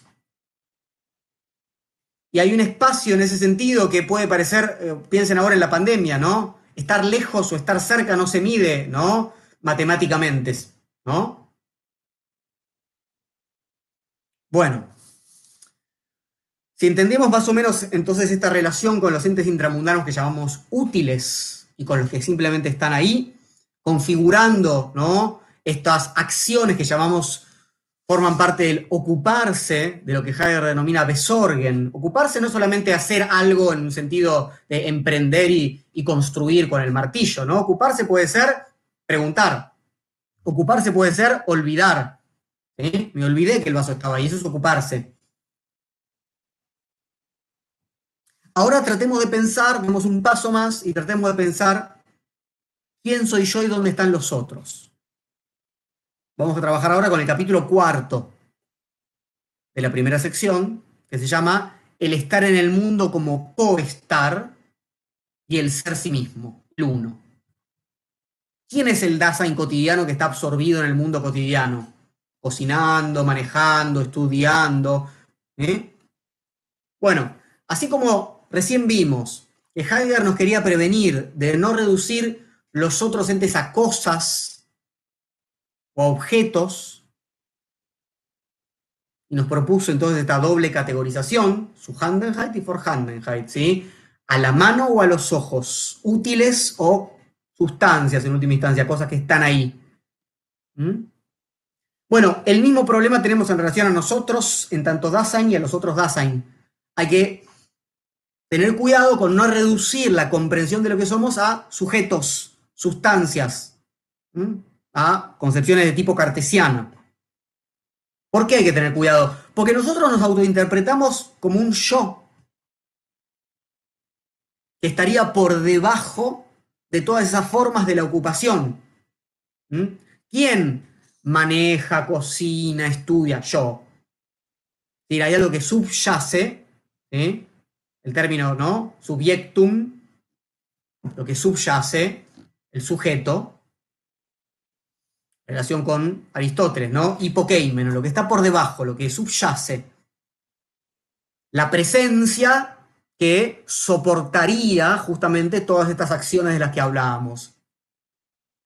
Entonces, Heidegger dice, sospechemos justamente de entendernos como una presencia que subyace, porque eso es estar demasiado lastrados por la metafísica de la presencia. Dice así. Y si este modo de autodarse del Dasein fuese una tentación para la analítica existencial y una tentación fundada en el ser mismo del Dasein, y fuera para nosotros una tentación en, ¿no? entendernos como algo que subyace, ¿por qué es una tentación? Porque en realidad nosotros, ya nos lo dijo Heidegger, tenemos que ser cada vez. Es algo mucho más inestable tener que ser cada vez sin algo que sea subyacente, una sustancia, algo que esté por debajo dice Heidegger. Quizás al referirse a sí mismo en forma inmediata, el Dasein diga siempre, este soy yo. Y lo diga en definitiva más fuerte que nunca cuando no lo es. ¿Sí? Cuanto más claramente digo, este soy yo, esta es mi identidad, esto es lo que subyace, esto es lo, esta es mi presencia, es cuanto más alienados estamos. Dice, y si la razón por la cual el Dasein inmediata y regularmente no es el mismo, fuese aquella estructura en virtud de la cual el Dasein es siempre mío, es decir, hay algo de la estructura del tener que ser cada vez mío que me lleva a buscar cierta estabilidad en este yo y en esta interpretación como un yo sustancial. Porque lo otro, el tener que ser cada vez mío, dijimos que es bastante insoportable. Heidegger no quiere negar al yo. Pero el yo es solamente un índice formal, no una sustancia. Piensen en Nietzsche, quienes sean lectores de Nietzsche. ¿Eh? Nietzsche tampoco niega el yo. Una ficción útil. Pero igual que Heidegger, de diferente manera, pero de modo similar a Heidegger, dice, recordarán, más allá del bien y del mal, ¿no? Misma discusión con Descartes, una discusión muy similar con Descartes, ¿sí? Es un falseamiento de los hechos o algo así, dice, dice Nietzsche, es un falseamiento de lo que sucede, es decir, que un pensamiento viene cuando yo quiero, por eso es un falseamiento decir yo pienso. Dice, un pensamiento viene cuando él quiere, por lo tanto, ello piensa. Y apenas Nietzsche dice, en más allá del bien y del mal está esto, ello piensa, dice, cuidado porque yo no pasé del fundamento yo al fundamento ello. ¿Eh? No digo que lo que subyace, que el subyectum en lugar de ser el yo es el ello. No, dice Nietzsche. Si hacemos eso, estamos en el mismo problema. No se trata de desplazar el fundamento de la presencia, como estamos viendo. Se trata de empezar a entendernos como proceso, dice Nietzsche, y Heidegger se trata de empezar a entendernos como tiempo o temporalidad, para decirlo un poco más claramente. ¿Se entiende? El Dasein va a revelarse en ese sentido como lo contrario del yo, si lo entendemos como presencia o como sustancia. Nuestra existencia poco tiene que ver con algo que está, ¿no? que permanece ahí por debajo de todos los procesos, acciones, etcétera, etcétera. Entonces, tenemos que pensar qué es lo que otorga cierta estabilidad a quien somos y en qué sentido están los otros también en el mundo. Dice Heidegger sobre los otros. Los otros no quiere decir todos los demás fuera de mí y en contraste con el yo. Los otros son, más bien, aquellos de quienes uno mismo generalmente no se distingue, entre los cuales también se está.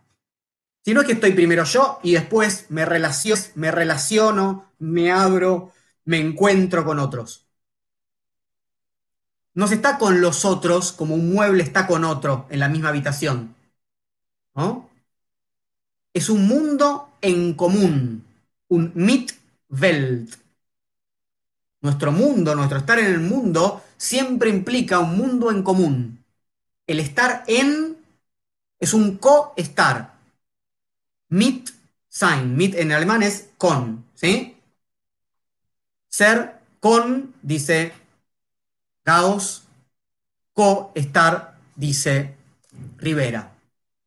Lo que importa es que el ser, a mí otra vez me, resulta más, más claro en ese sentido Gauss, ¿sí? Mi ser es un ser con, no es otra vez un segundo momento, no es, no, Descartes, ¿sí? Soy un cogito y después veo si hay un mundo, si hay otros, etcétera, etcétera. Es un segundo momento para Descartes. De, hecho, si tengo un cuerpo, ¿sí? Porque sabemos que ese cogito es, para comenzar, ¿no? un alma metafísica. Entonces, así como la ocupación era el modo del cuidado para con los entes intramundanos, la solicitud es el modo del cuidado para con los otros Dasein. ¿Qué es el cuidado? Ya vamos a volver sobre esto, pero lo que Heidegger va a decir al final de toda esta primera sección es que lo que somos es cuidado. La palabra alemana es Sorge. Y cuidado traduce Rivera otra vez y Gauss traduce cura. ¿Sí? Entonces, ¿qué quiere decir cuidado? Bueno, para empezar, este modo de ocuparnos, besorgen, ¿no? Sorge en alemán es el término principal, cuidado o cura, y a partir de sorge tenemos tres términos. Besorgen es ocuparse, que es el cuidado o la cura con las cosas, con los útiles, mejor dicho, como decíamos. Luego tenemos la Fürsorge, que es la solicitud para con los otros el modo de hacer y relacionarme con los otros. Y luego tenemos una cura o un cuidado de nosotros mismos, una Selbstsorge. Ese luego no es que uno viene después del otro.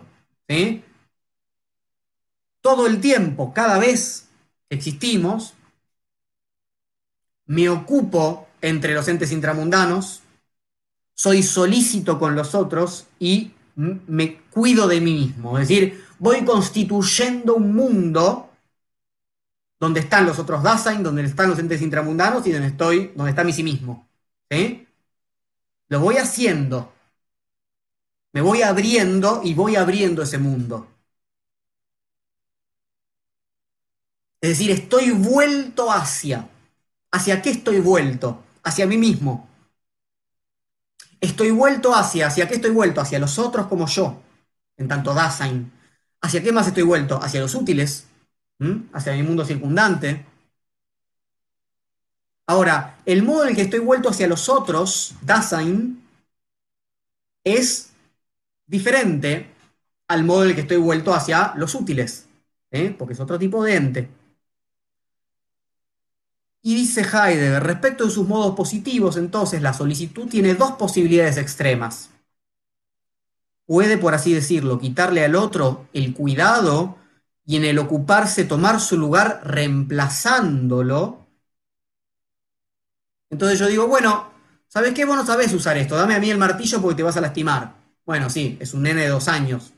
es interesante que lo reemplace en el uso del martillo, por ejemplo, ¿verdad? Pero, dice Heidegger, esta solicitud asume por el otro aquello de lo que hay que ocuparse, el otro es arrojado de su sitio, retrocede para hacerse luego cargo como de cosa terminada y disponible de lo que constituía el objeto de su ocupación, o bien para desentenderse por completo de ello. Y puede ser que yo haga por el otro las cosas hasta tal punto que el otro no quiera hacer más, no quiera ocuparse de eso, o puede ser que aprende y lo haga como yo. Por eso dice Heidegger, en este tipo de solicitud el otro puede hacerse dependiente y dominado, aun cuando este dominio sea tácito y le quede oculto a él mismo. Si el otro aprende, como yo le enseñé, por ejemplo, a interpretar Heidegger, y lo, interpreta exactamente igual, bueno, se trata de una solicitud sustitutivo dominante, dice Heidegger, donde en realidad estoy yo interpretando por el otro. El otro no puede abrirse a su propia, no, no, no abre su propia interpretación, no se ocupa, no interroga ¿no? de modo propio, sino que solamente del modo en el que le fue enseñado.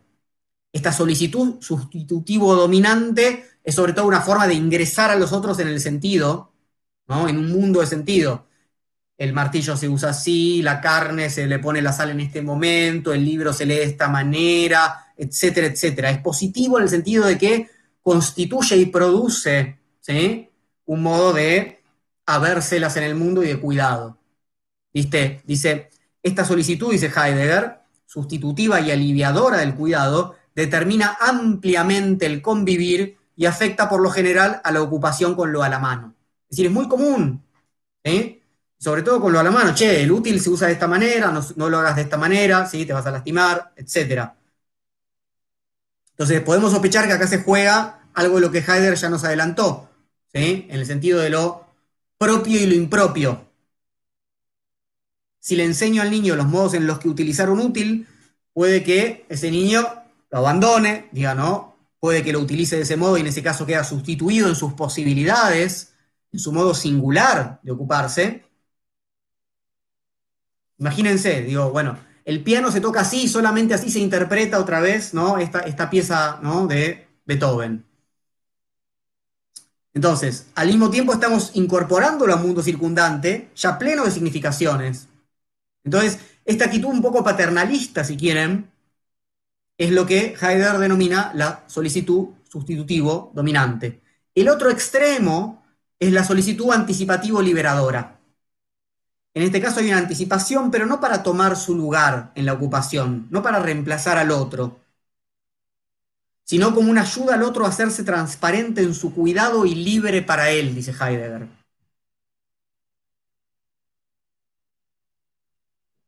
Y esto es fundamental porque, me parece, porque las opciones no son o me meto con el otro o lo dejo en paz para sus posibilidades.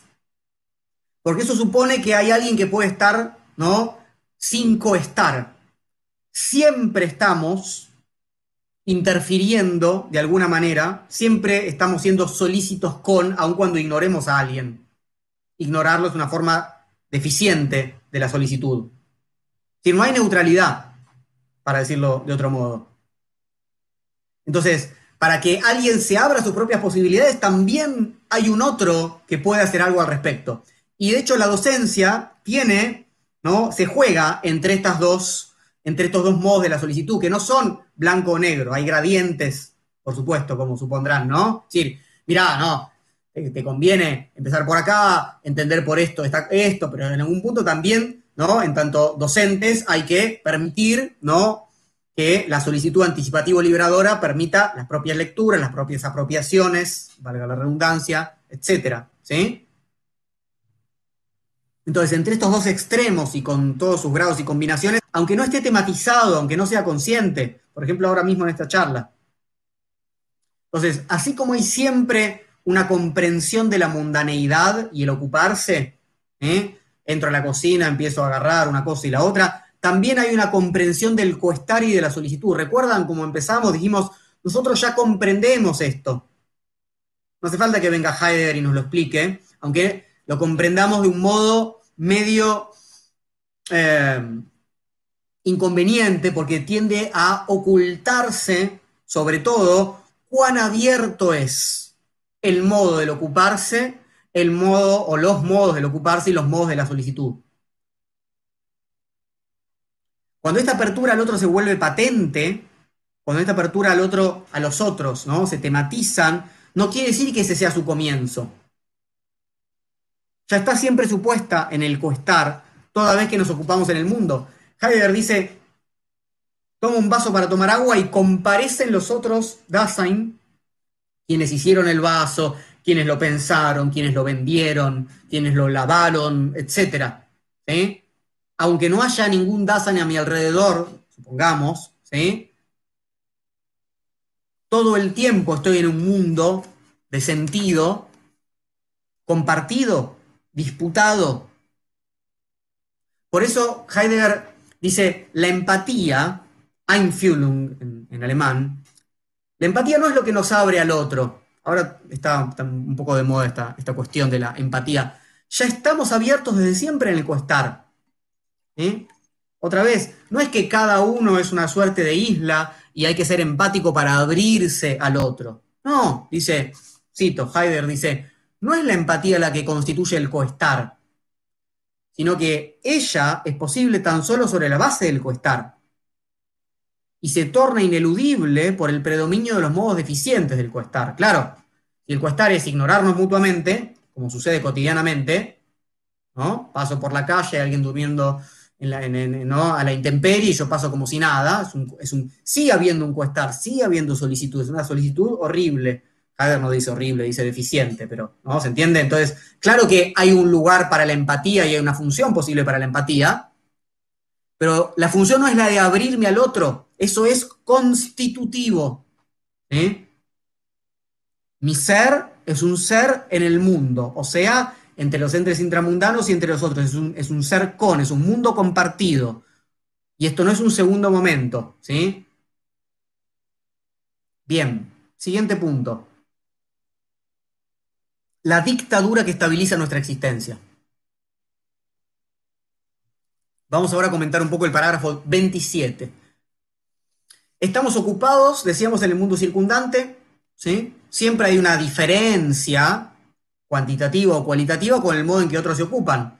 Por más que la solicitud sustitutivo dominante me diga, esto se hace así, esto se hace así, yo quiero hacerlo así, sabemos que no nos sale, que no funciona, que, cambiamos una cosita de la receta que nos dieron, que interpretamos esa pieza musical o leemos el libro de otra manera, que, clavamos el, ¿no? el, el, martillo, ¿no? con el martillo de clavo en la pared de otro modo, etcétera, etcétera. Y esto habilita dominios, porque hay quien lo hace mejor, peor, más rápido, más lindo, etc. Dominios tácitos. Quiero ocuparme como tal, quiero interrogar como tal, quiero leer de esta manera, quiero tocar el piano así, quiero ¿no? construir este mueble de, ¿no? como hace el carpintero y no me sale. Leo un poquito Heidegger, dice, en la ocupación con aquello que se ha emprendido, con, para y contra los otros, subyace constantemente el cuidado por una diferencia frente a los otros. Sea que solo nos preocupemos de superar la diferencia, sea que estando el Dasein propio rezagado respecto de los demás intente alcanzar el nivel de ellos, sea que se empeñe en mantenerlos sometidos cuando está en un rango superior a los otros. Es decir, nos interesa la diferencia y la distancia con los otros. Quiero seguir siendo el mejor de la clase, quiero llegar al nivel del otro, etcétera, etcétera.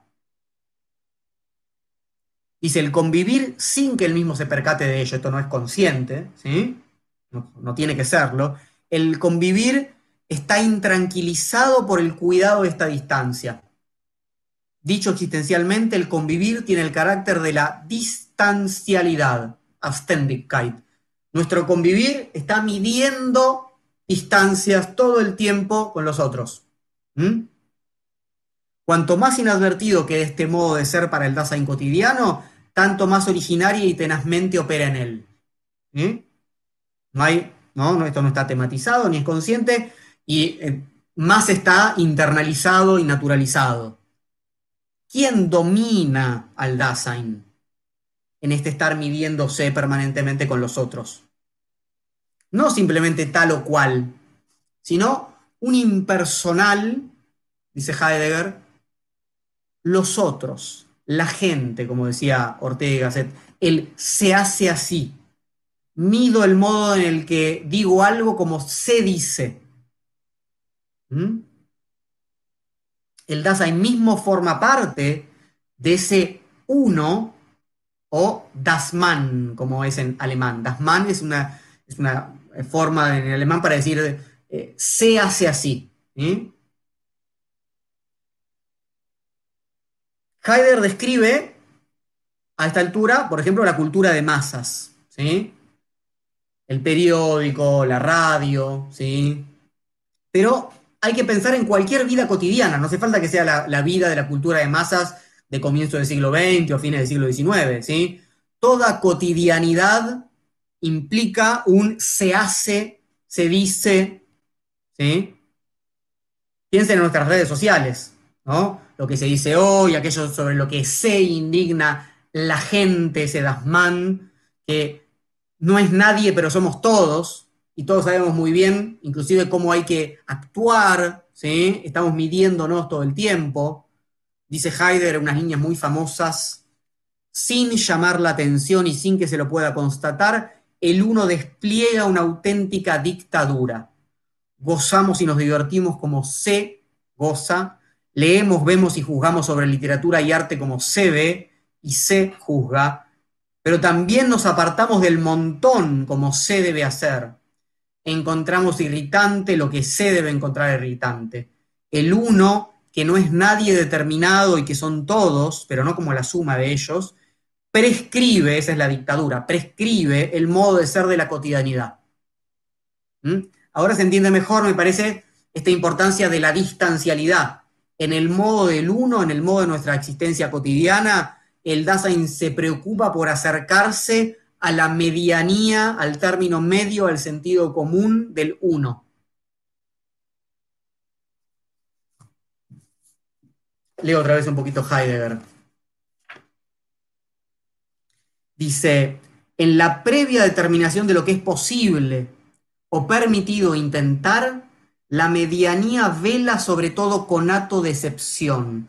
Toda preeminencia queda silenciosamente nivelada todo lo originario se torna de la noche a la mañana banal, cual si fuera cosa ya largo tiempo conocida. Todo lo laboriosamente conquistado se vuelve trivial. Todo misterio pierde su fuerza. La preocupación de la medianía revela una nueva y esencial tendencia del Dasein, a la que llamaremos la nivelación de todas las posibilidades de ser. El modo del uno, entonces, del C, que es el del mundo público, ¿no? implica una interpretación que domina la publicidad del mundo público, ¿sí? que nivela, ¿sí? lleva todas las distancias, ¿no? trata de que sean lo menor posible, la lleva a un punto medio. Y es insensible a las diferencias de nivel, a la autenticidad. ¿no? Por eso, piensen otra vez en Nietzsche, hay que ser sensible al, ¿no? al, patos de la distancia, lo que Nietzsche denominaba el patos de la distancia, el alejarse de la zeta, ¿no? como Zaratustra. Esto es lo que cuando lean el comienzo de Así los Zaratustra, ¿sí? Zaratustra se alejó de su patria, y, etc. ¿De qué se aleja? Del Dasman. Y cuando Zaratustra baja y le habla a los hombres que están en medio de la plaza pública, les habla a los hombres en su vida cotidiana en el Dasman en el 1. Entonces, ¿por qué hay una tendencia estructural de nuestra existencia a estar configurados de esa manera mediana, pública? Porque eso aliviana la responsabilidad del cada vez mío, ¿no? del tener que ser cada vez. Lo compartimos, nos entregamos todos a la satisfacción de ese nadie que se hace cargo de las posibilidades de la vida cotidiana. ¿Mm? Es este uno el que le otorga al Dasein estabilidad.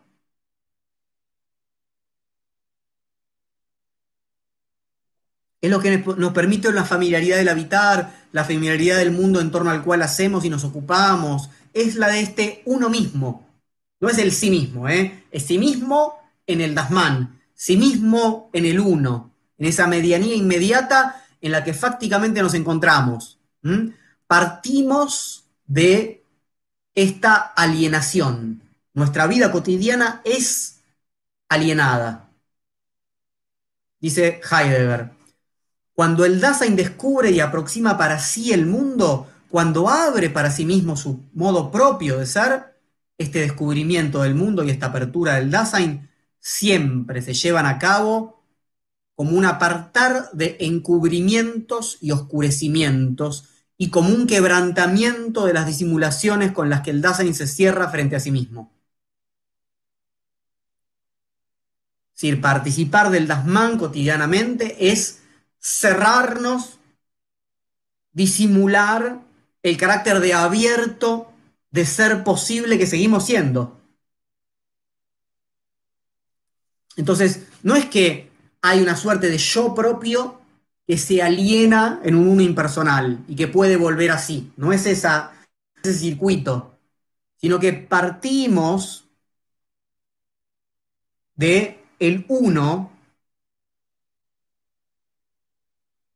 de esta alienación cotidiana, y no hay una vuelta absoluta a una suerte de identidad cerrada, estable, que es mi propia configuración, ni mucho menos, ¿no? Vamos a tener que, vamos a ver si vamos a ver esto un poquito más adelante. Entonces tenemos el da, ese ahí del Dasein, ¿de qué manera evidenciado? En su afectividad, dice Heidegger.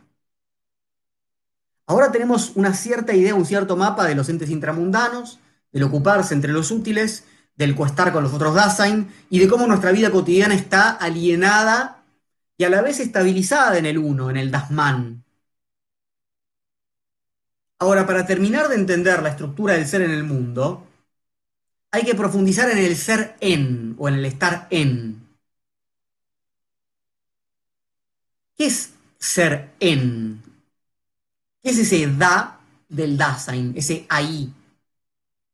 Dice Heidegger, desde sí mismo el Dasein trae consigo su ahí. Si careciera de él, no solo fácticamente no sería, sino que no podría ser en absoluto el ente dotado de esta esencia.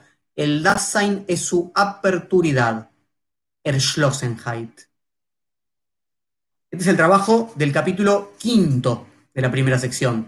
¿Qué quiere decir que el Dasein es ahí?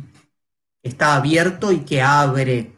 Esta aperturidad que se pone en evidencia en su disposición afectiva, implica siempre un temple anímico. Entonces, ¿estamos en el mundo? ¿Somos en el mundo? Siempre, sí, ocupándonos entre los otros Dasein. La ocupación, recordemos, el ocuparse, el besorgen propiamente, forma parte de el trato con los entes intramundanos y la solicitud, el Fürsorge o la Fürsorge, forma parte de este hacer con los otros, incluyendo el modo en que escapamos en conjunto hacia el Dasman y nos alienamos conjuntamente, pero también nos liberamos. Todo eso nunca se da de una suerte de neutralidad anímica, implica un temple anímico que pone en evidencia el modo en el que estamos arrojados a una facticidad que no elegimos. La condición de arrojado se pone en evidencia un estado de ánimo. Que no es una. No hay que confundir, dice Heidegger, con un estado psicológico un sentimiento interior. El estado de ánimo no viene ni de dentro ni de fuera, porque Heidegger no acepta esa distinción. Justamente el ahí, la aperturidad, no puede reducirse al dualismo, ¿no? Interior-exterior, sujeto-objeto, etc. Estar en el mundo es estar concernido, afectado, dispuesto afectivamente de tal o cual modo en la ocupación cotidiana, en la solicitud con los otros. Estoy aburrido, excitado, alegre, deprimido, angustiado, etcétera, etcétera. ¿sí? No, no quiere hacer una teoría de los afectos, pero sí le interesa marcar que más que una psicología, los afectos están implicados. Él lo, estudia un poco a través de la retórica de Aristóteles. ¿no? ¿Por qué? Porque es en el ámbito de lo público, en el estar en el mundo antes que en el interior de cada quien, donde se juega la cosa. Cito, dice Heidegger, la publicidad en cuanto modo de ser del uno no solo tiene en general su propio temple anímico, sino que necesita estados de ánimo y los suscita para sí, apelando a ellos y desde ellos es como habla el orador, que es lo que estudia Aristóteles en la retórica. El orador necesita comprender las posibilidades del estado de ánimo para suscitarlo y dirigirlo en forma adecuada. ¿eh? Como hace un político, como hace un artista, como hacemos nosotros para, para encontrarnos con otro. O sea, hay que suscitar determinado temple anímico e inclusive eso es lo que regula el Dasman. El Dasman regula inclusive, che, ¿por qué tanta cara de triste? ¿Por qué estás así? Si acá estamos alegres. o sea, el, el Dasman dice acá se siente de esta manera, ¿eh? acá todos tienen que estar alegres, todos tienen que ser positivos, o al revés, esto es un velorio, todos tienen que llorar. hago ¿no? un poco una simplificación, pero de algún modo lo que dice Heidegger es que justamente el, el afecto no es lo más ¿no? interior y propio en ese sentido. Primero porque no hay un interior cerrado en, la, ¿no? en, el modo en que nos está proponiendo entender nuestra existencia. Estar en el mundo es estar siempre afectivamente dispuesto, es decir, ahí. O sea, abierto, o sea, concernido, en condición de arrojado en ningún tipo de neutralidad. la, forma de presentarme afectivamente neutral es una forma de escapar a la disposición afectiva, pero no hay forma de escapar plena, es, un ocultarlo nada más. Eh, Heidegger pone el ejemplo con el miedo. Heidegger analiza un poco la Befindlichkeit, que es la disposición afectiva, con el miedo, eh, que implica una estructura triple el ante qué tengo miedo, no tengo miedo de algo o de alguien que viene con un cuchillo a matarme o con el, virus que me puede contagiar, lo que ustedes quieran, un ruido que escucho. ¿De qué temo? ¿O por qué temo? ¿Por mi propia existencia? ¿O por mi mundo? Porque como mi existencia no es simplemente cerrada sobre mí, entonces mi existencia también, ¿no? Eh, temo que me saquen un libro y no me lo devuelvan, temo por, eh, por alguien que quiero y deje de formar parte etcétera, etcétera. Entonces lo que quiere mostrar Heidegger es que la disposición afectiva no viene ni del mundo como si fuera algo exterior y objetivo, modelo en el que él no, no cree, ni del interior mío hacia afuera como una suerte de proyección, sino del ahí, del estar abierto, Dice Heidegger, solo un ente a quien en su ser le va este mismo ser puede tener miedo. El miedo abre a este ente en su estar en peligro, en su estar entregado a sí mismo. El miedo pone en evidencia esa inestabilidad, pero identifica de dónde viene el peligro en mi mundo circundante. Escuché un ruido, viene de ahí, ¿no? Las las fobias, ¿no? Fobos es miedo en griego. Los xenófobos, ¿no? Tienen miedo de los extranjeros. Los homófobos de los homosexuales, etcétera, etcétera. El, el miedo siempre dice es este grupo, es esta actitud, es este animal, es este objeto, o es una zona inclusive, la que el lugar desde donde viene la amenaza y se acerca. Pero para que eso sea posible, tiene que haber una aperturidad propia de nuestra existencia que permita el tener miedo como tal. Hay una predisposición nuestra a esta medrosidad, a ser miedosos. ¿Por qué? Bueno, porque tiene que ver con esta inestabilidad y con la relación temporal que va a ir desplegando un poquito más adelante, ¿no? Tengo miedo por lo que puede pasar, tengo miedo porque escucho algo y ¿no? estoy anticipándome a lo que puede suceder.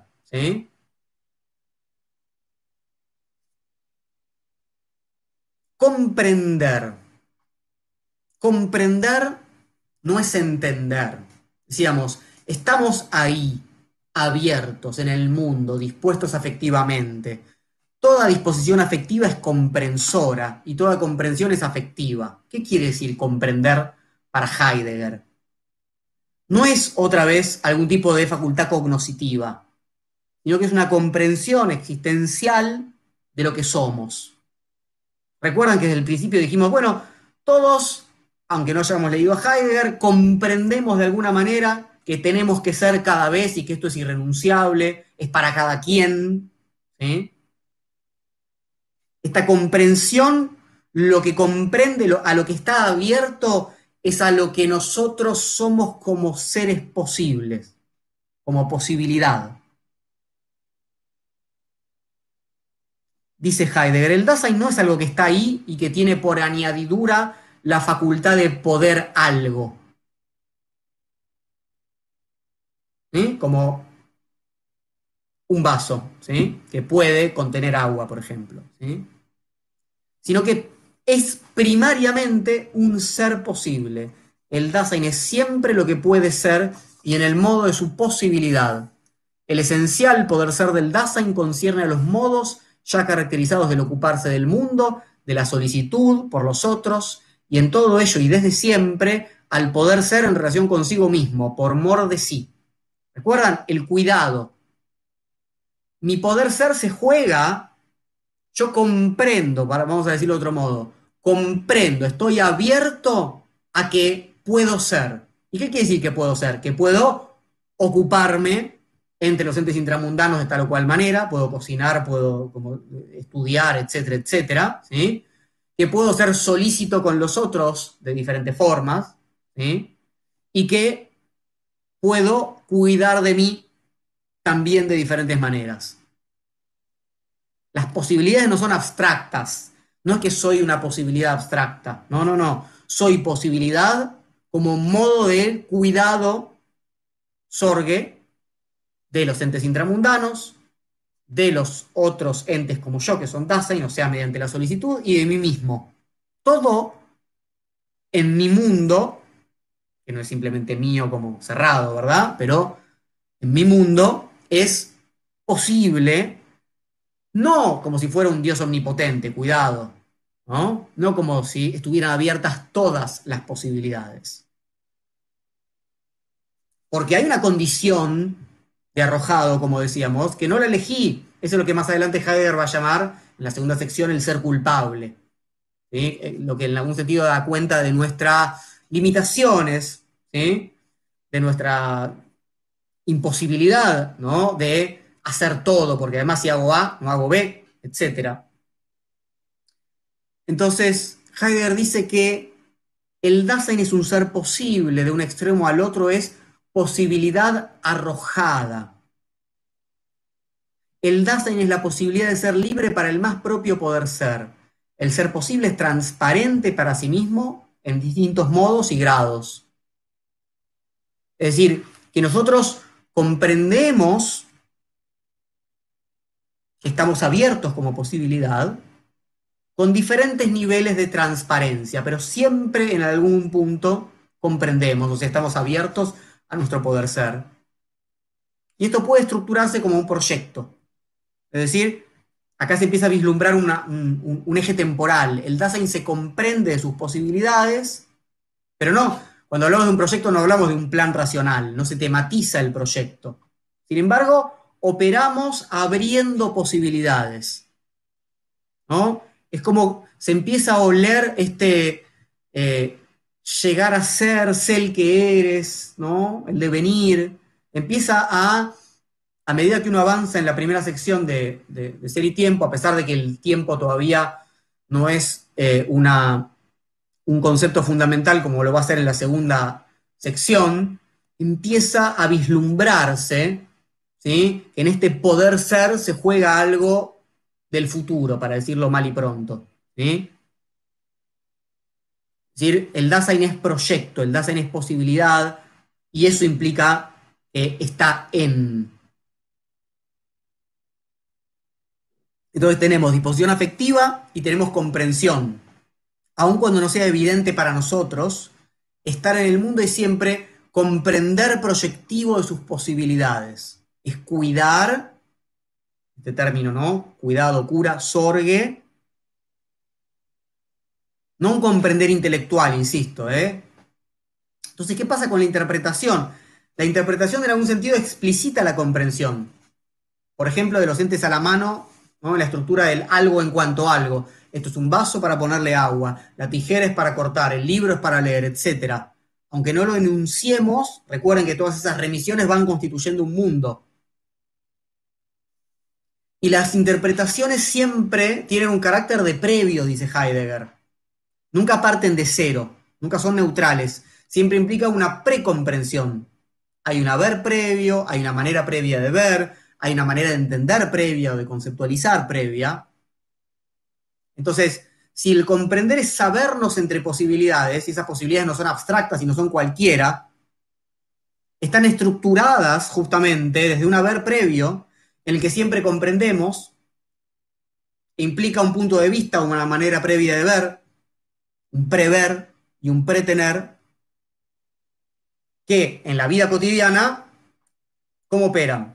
A partir de él, la interpretación y los pre del Lasman, del uno.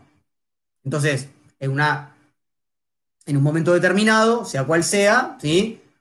Veo siempre lo mismo, interpreto siempre lo mismo, porque es lo que el Dasman ¿no? me habilita interpretar y ver en cada caso.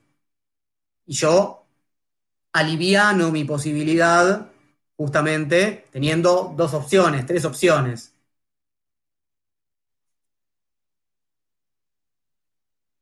La interpretación es lo que permite lo que denominamos finalmente el sentido. El sentido no está en los entes, sino que en tanto los entes comparecen ante nosotros, cobran sentido. Esto, otra vez, de alguna forma cercano a lo que propone Nietzsche, ¿no? No hay una, un sentido objetivo de ninguna manera. Aun cuando decimos que algo no tiene sentido, yo siempre pienso en el cuento de Borges en There Are More Things, ese cuento de Borges donde el, entrando a la casa monstruosa, ve, mira, ¿no? Ve lo que cree que son muebles, pero son tan monstruosos y, no hacen sentido, son tan absurdos que ni siquiera dice, había luz pero no vi nada, ¿no? Porque el prever no está preparado para eso.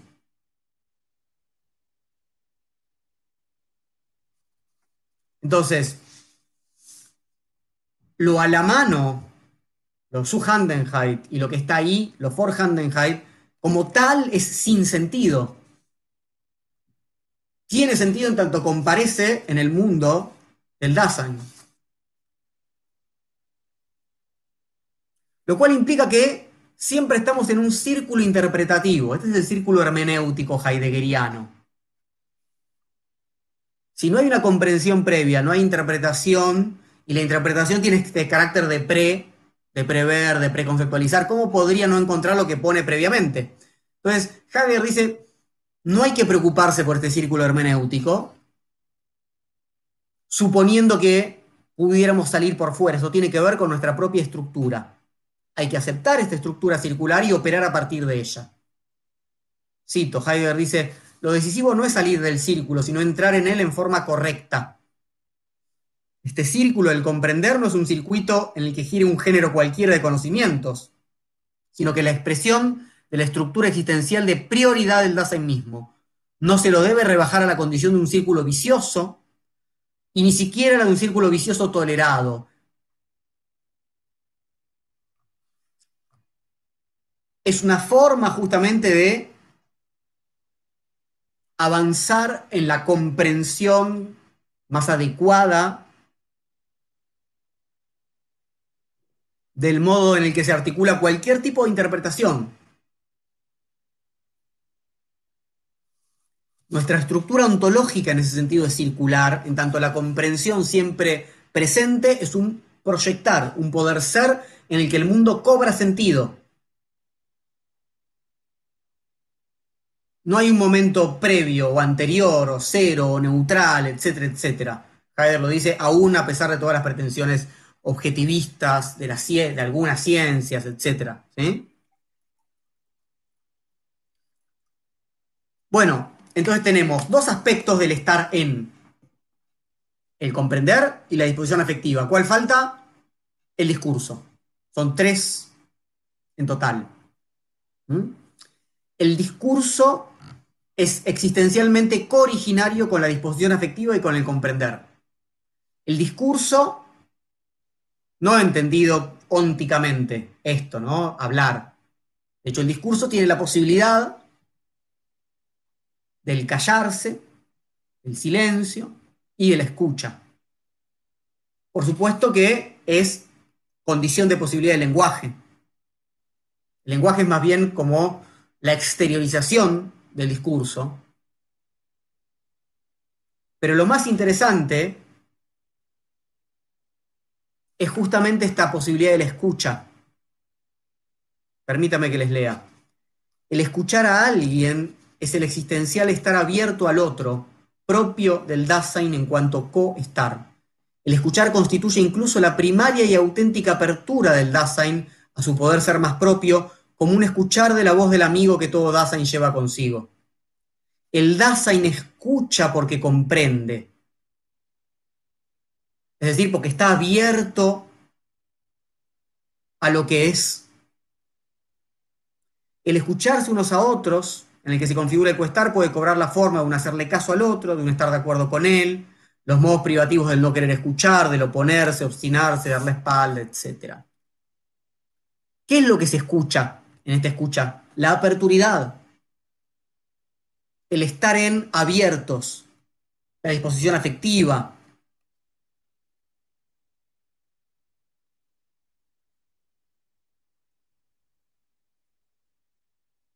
¿Y cómo puedes escuchar desplegarse, articularse? Bueno, a veces, dice Heidegger, en el modo del discurso silencioso.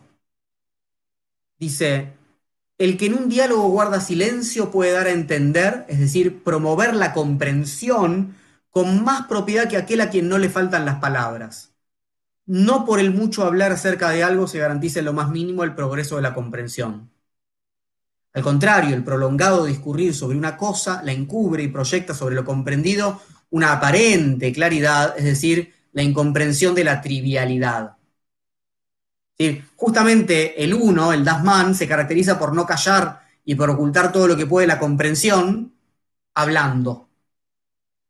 ¿Sí? ¿Se dan cuenta? Esto es lo contrario de hablando se entiende la gente. Acá hay una, una comprensión y un cuestar previos que habilitan el habla con sus escuchas y con sus silencios pero que también deja en evidencia por qué esta compulsión a la opinión, por qué la incomodidad del ascensor, digamos, ¿no? hay que decir algo, hola, buen día, qué tal el clima, etcétera, etcétera. Dice Heidegger, para poder callar el Dasein debe tener algo que decir. Esto es, debe disponer de una verdadera y rica aperturidad de sí mismo. Entonces el silencio manifiesta algo y acalla la habladuría. El silencio entonces es un modo del discurso y es un modo que nos da una pista en relación a lo que en la segunda sección, que nos vamos a trabajar en esta charla, va a llamar Heidegger la llamada de la conciencia.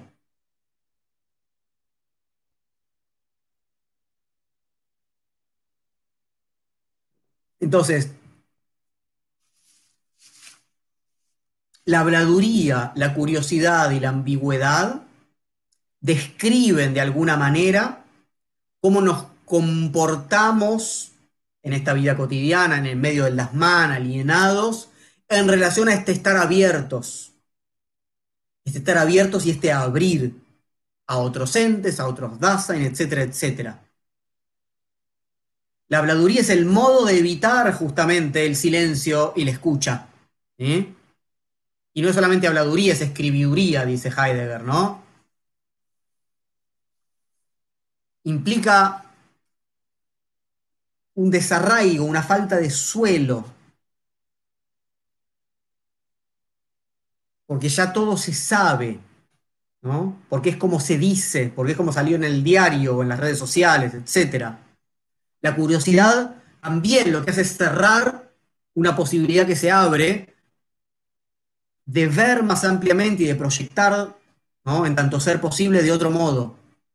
La curiosidad impide la demora impide proyectarnos en posibilidades nuevas. La curiosidad es la búsqueda de la distracción, de la excitación, profundiza en ese sentido el desarraigo, no permite ver nada, ¿no? Es terminar de, cocinar y agarrar el celular. Eso es la curiosidad. Cierra los posibles y se constituye nuestra vida cotidiana una suerte de no lugar, de cualquier lugar.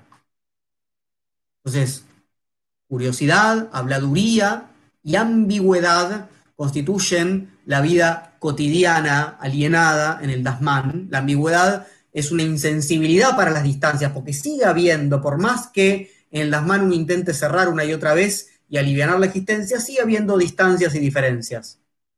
Pero la ambigüedad hace que todo se vea igual y que todo valga lo mismo. Por eso es muy importante tener una sensibilidad que permita distinguir aquello que parece igual. La ambigüedad lo que hace es despojar a todo de su fuerza, porque todo vale lo mismo, relativiza, arruina la posibilidad como tal, no permite la demora, mide todo, ¿no? Con la misma vara. Es una vara temporal, dice Heidegger. En la medida en que el tiempo comprometido en el silencio de la realización o del auténtico fracaso es diferente, desde el punto de vista público, esencialmente más lento que el tiempo de la habladuría, la cual vive más deprisa, esta habladuría ya habrá llegado mucho antes a otra cosa, a lo que cada vez es lo más nuevo. Eso que antes se presentía y que ahora ha sido realizado, llega demasiado tarde respecto a lo más nuevo. Hay, un afán de novedades propio de la habladuría, la ambigüedad y la curiosidad que operan configurando lo que Heidegger denomina la caída. Con esto ya voy cerrando porque vamos, esto se hizo larguísimo.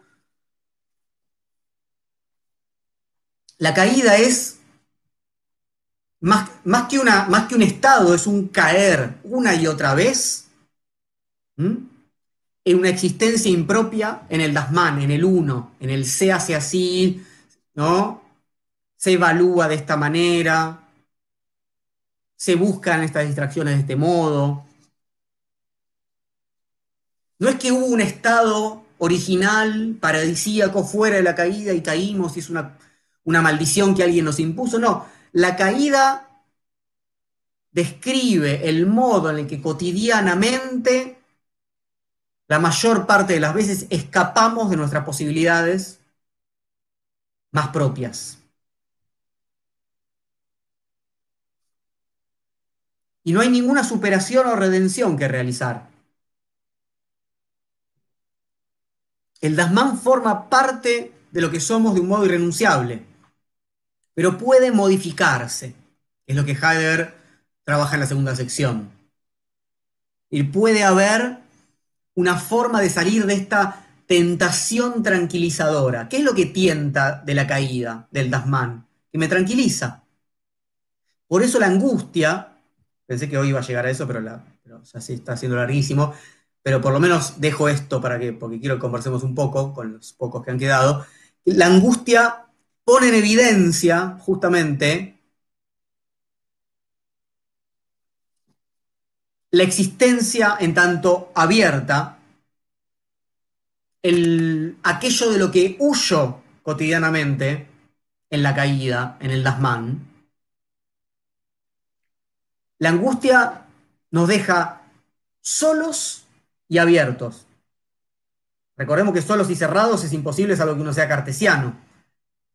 La angustia es la disposición afectiva eminente que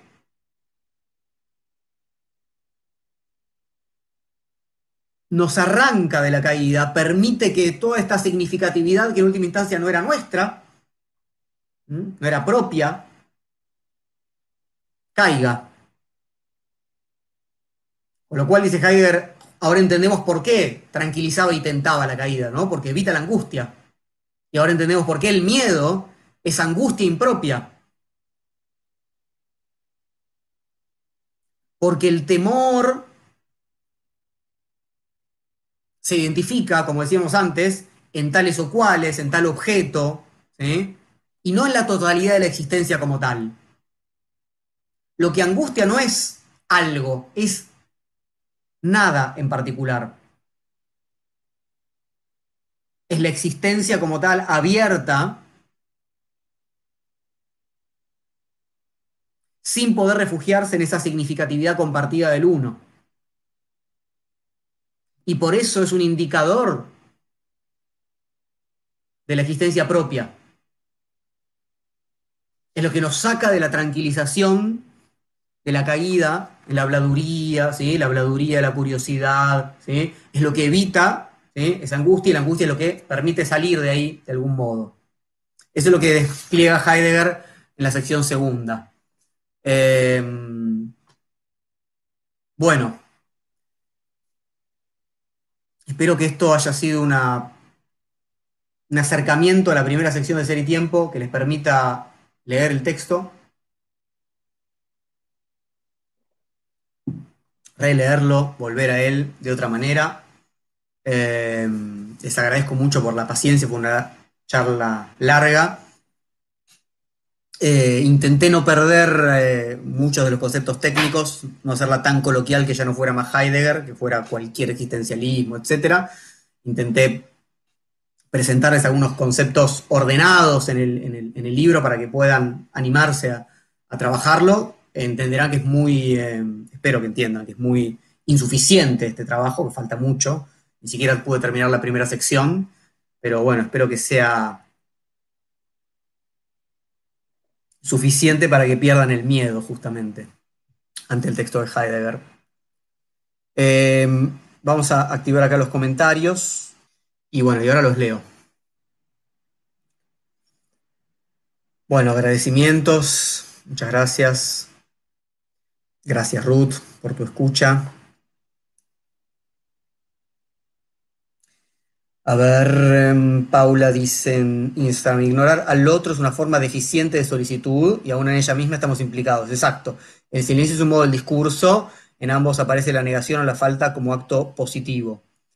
Em, sí, claro, a diferencia de la concepción donde el silencio o, el, ignorar ¿no? es, es eh, entendido como negativo, Acá no hay posibilidad de pensar al silencio como el estar cerrado, casi lo contrario, el silencio es lo que permite la, escucha y la escucha es la escucha de lo abierto, en uno y en el otro. Eh, Chanita, dijiste que el miedo es la angustia impropia. Claro, eh, eh, el miedo es, en tanto identifica el objeto o la zona o el de dónde viene aquello que me amenaza es eh, evitar lo que la angustia pone en evidencia, que la amenaza es la existencia como tal. Eh, en última instancia, en la segunda sección, uno se entera que esa angustia es angustia ante el estar vueltos hacia la más propia posibilidad que es la muerte. Entonces, la angustia es eh, la disposición afectiva inminente como tal, desde siempre y para siempre, ¿no? Para el Dasein, y el miedo es un modo de eh, identificar alguna amenaza, sea eh, más razonable o menos razonable, eso es lo de menos, interpretando que de ahí viene el problema, digamos, ¿no? Y no de él existir en tanto tal. A ver, vuelvo a leer un poco acá en, YouTube.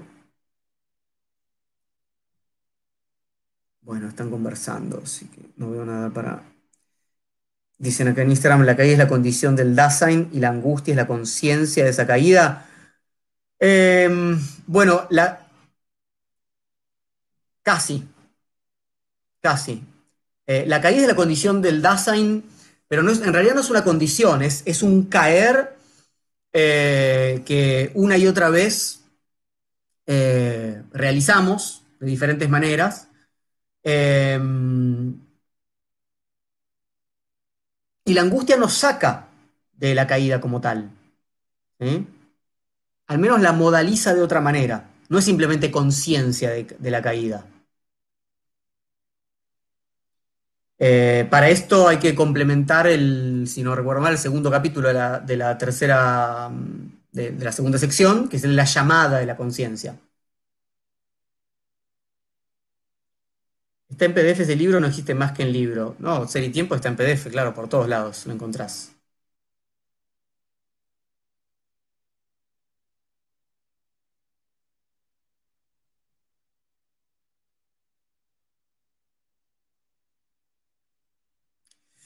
María, me hiciste descubrir un mundo nuevo y sacar la educación de los espacios formales es lo mejor que me transmitiste. Yo pensaba eso, pero no sabía expresarlo. Bueno, me alegro mucho.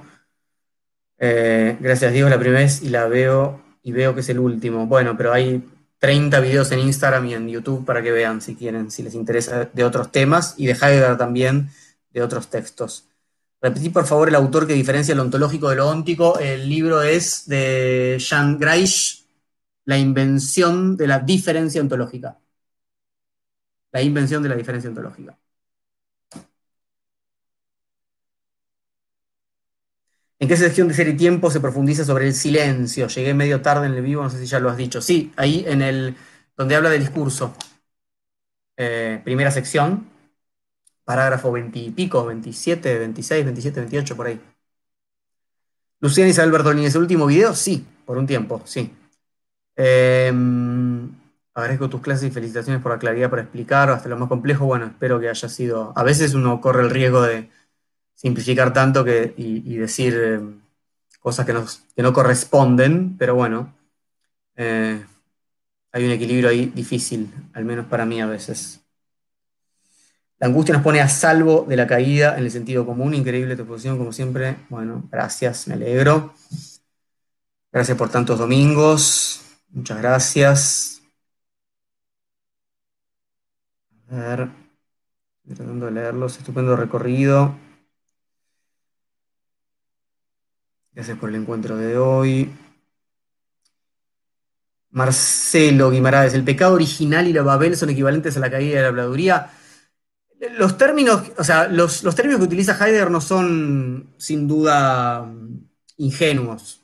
Usa muchos términos teológicos y buena parte de esto él lo toma de sus estudios, tanto de la filosofía escolástica como de, los, de, muchas lecturas de los místicos eh, cristianos de San Agustín, sin duda de Kierkegaard, que también eh, trabaja primeramente el concepto de angustia y muchos otros asociados a, bueno, en, el caso de, de, Kierkegaard, sin duda a, algunos momentos del Antiguo Testamento y no solamente. Bueno, entonces, eh, con esto quiero decirles que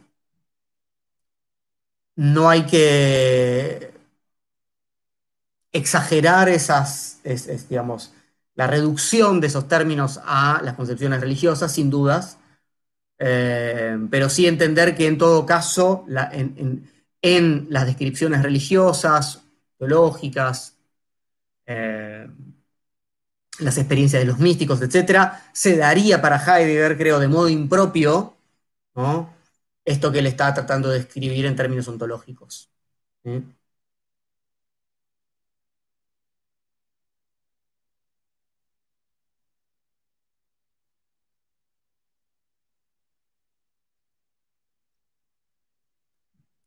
La angustia es la de volver a uno mismo, que aunque abiertos no sabemos qué es la existencia ni cuánto dura. Bueno, sí, para decirlo mm, rápidamente, sí.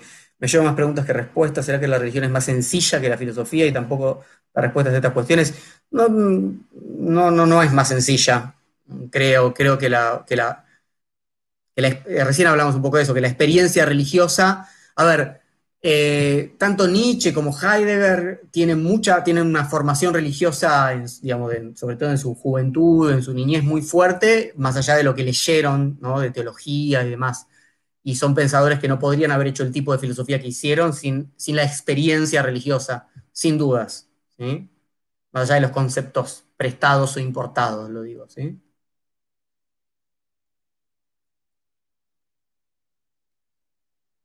Muchas gracias, saludos de Montevideo, gracias Cristina, ahí está Cristina de eh,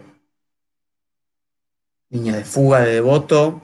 Lo que hace Heidegger es fenomenología, pregunta Dan Fernández. Lo que hace Heidegger es eh, otro tipo de fenomenología.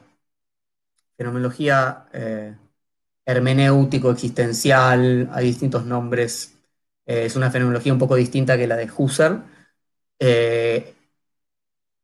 Hay un parágrafo que creo es el 7, si no me equivoco, en la introducción, donde él explica su concepto de fenomenología, en el sentido de que las cosas mismas comparezcan, pero para eso hay que trabajar un poco mejor el concepto de verdad, que hoy no trabajamos, como desocultamiento, etc.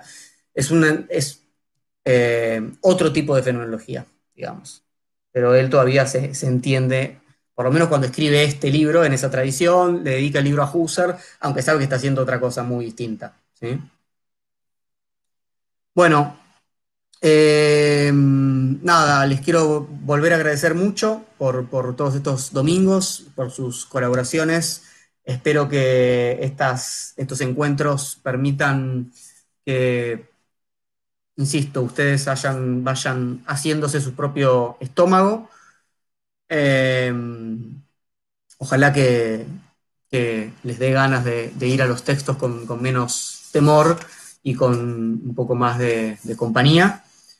Y, y, bueno, nos estaremos viendo pronto, ¿sí? Eh, ojalá que lo antes posible, eh, tanto acá en la ciudad de Buenos Aires como más allá. Y eso. Cuídense. Nos vemos la próxima.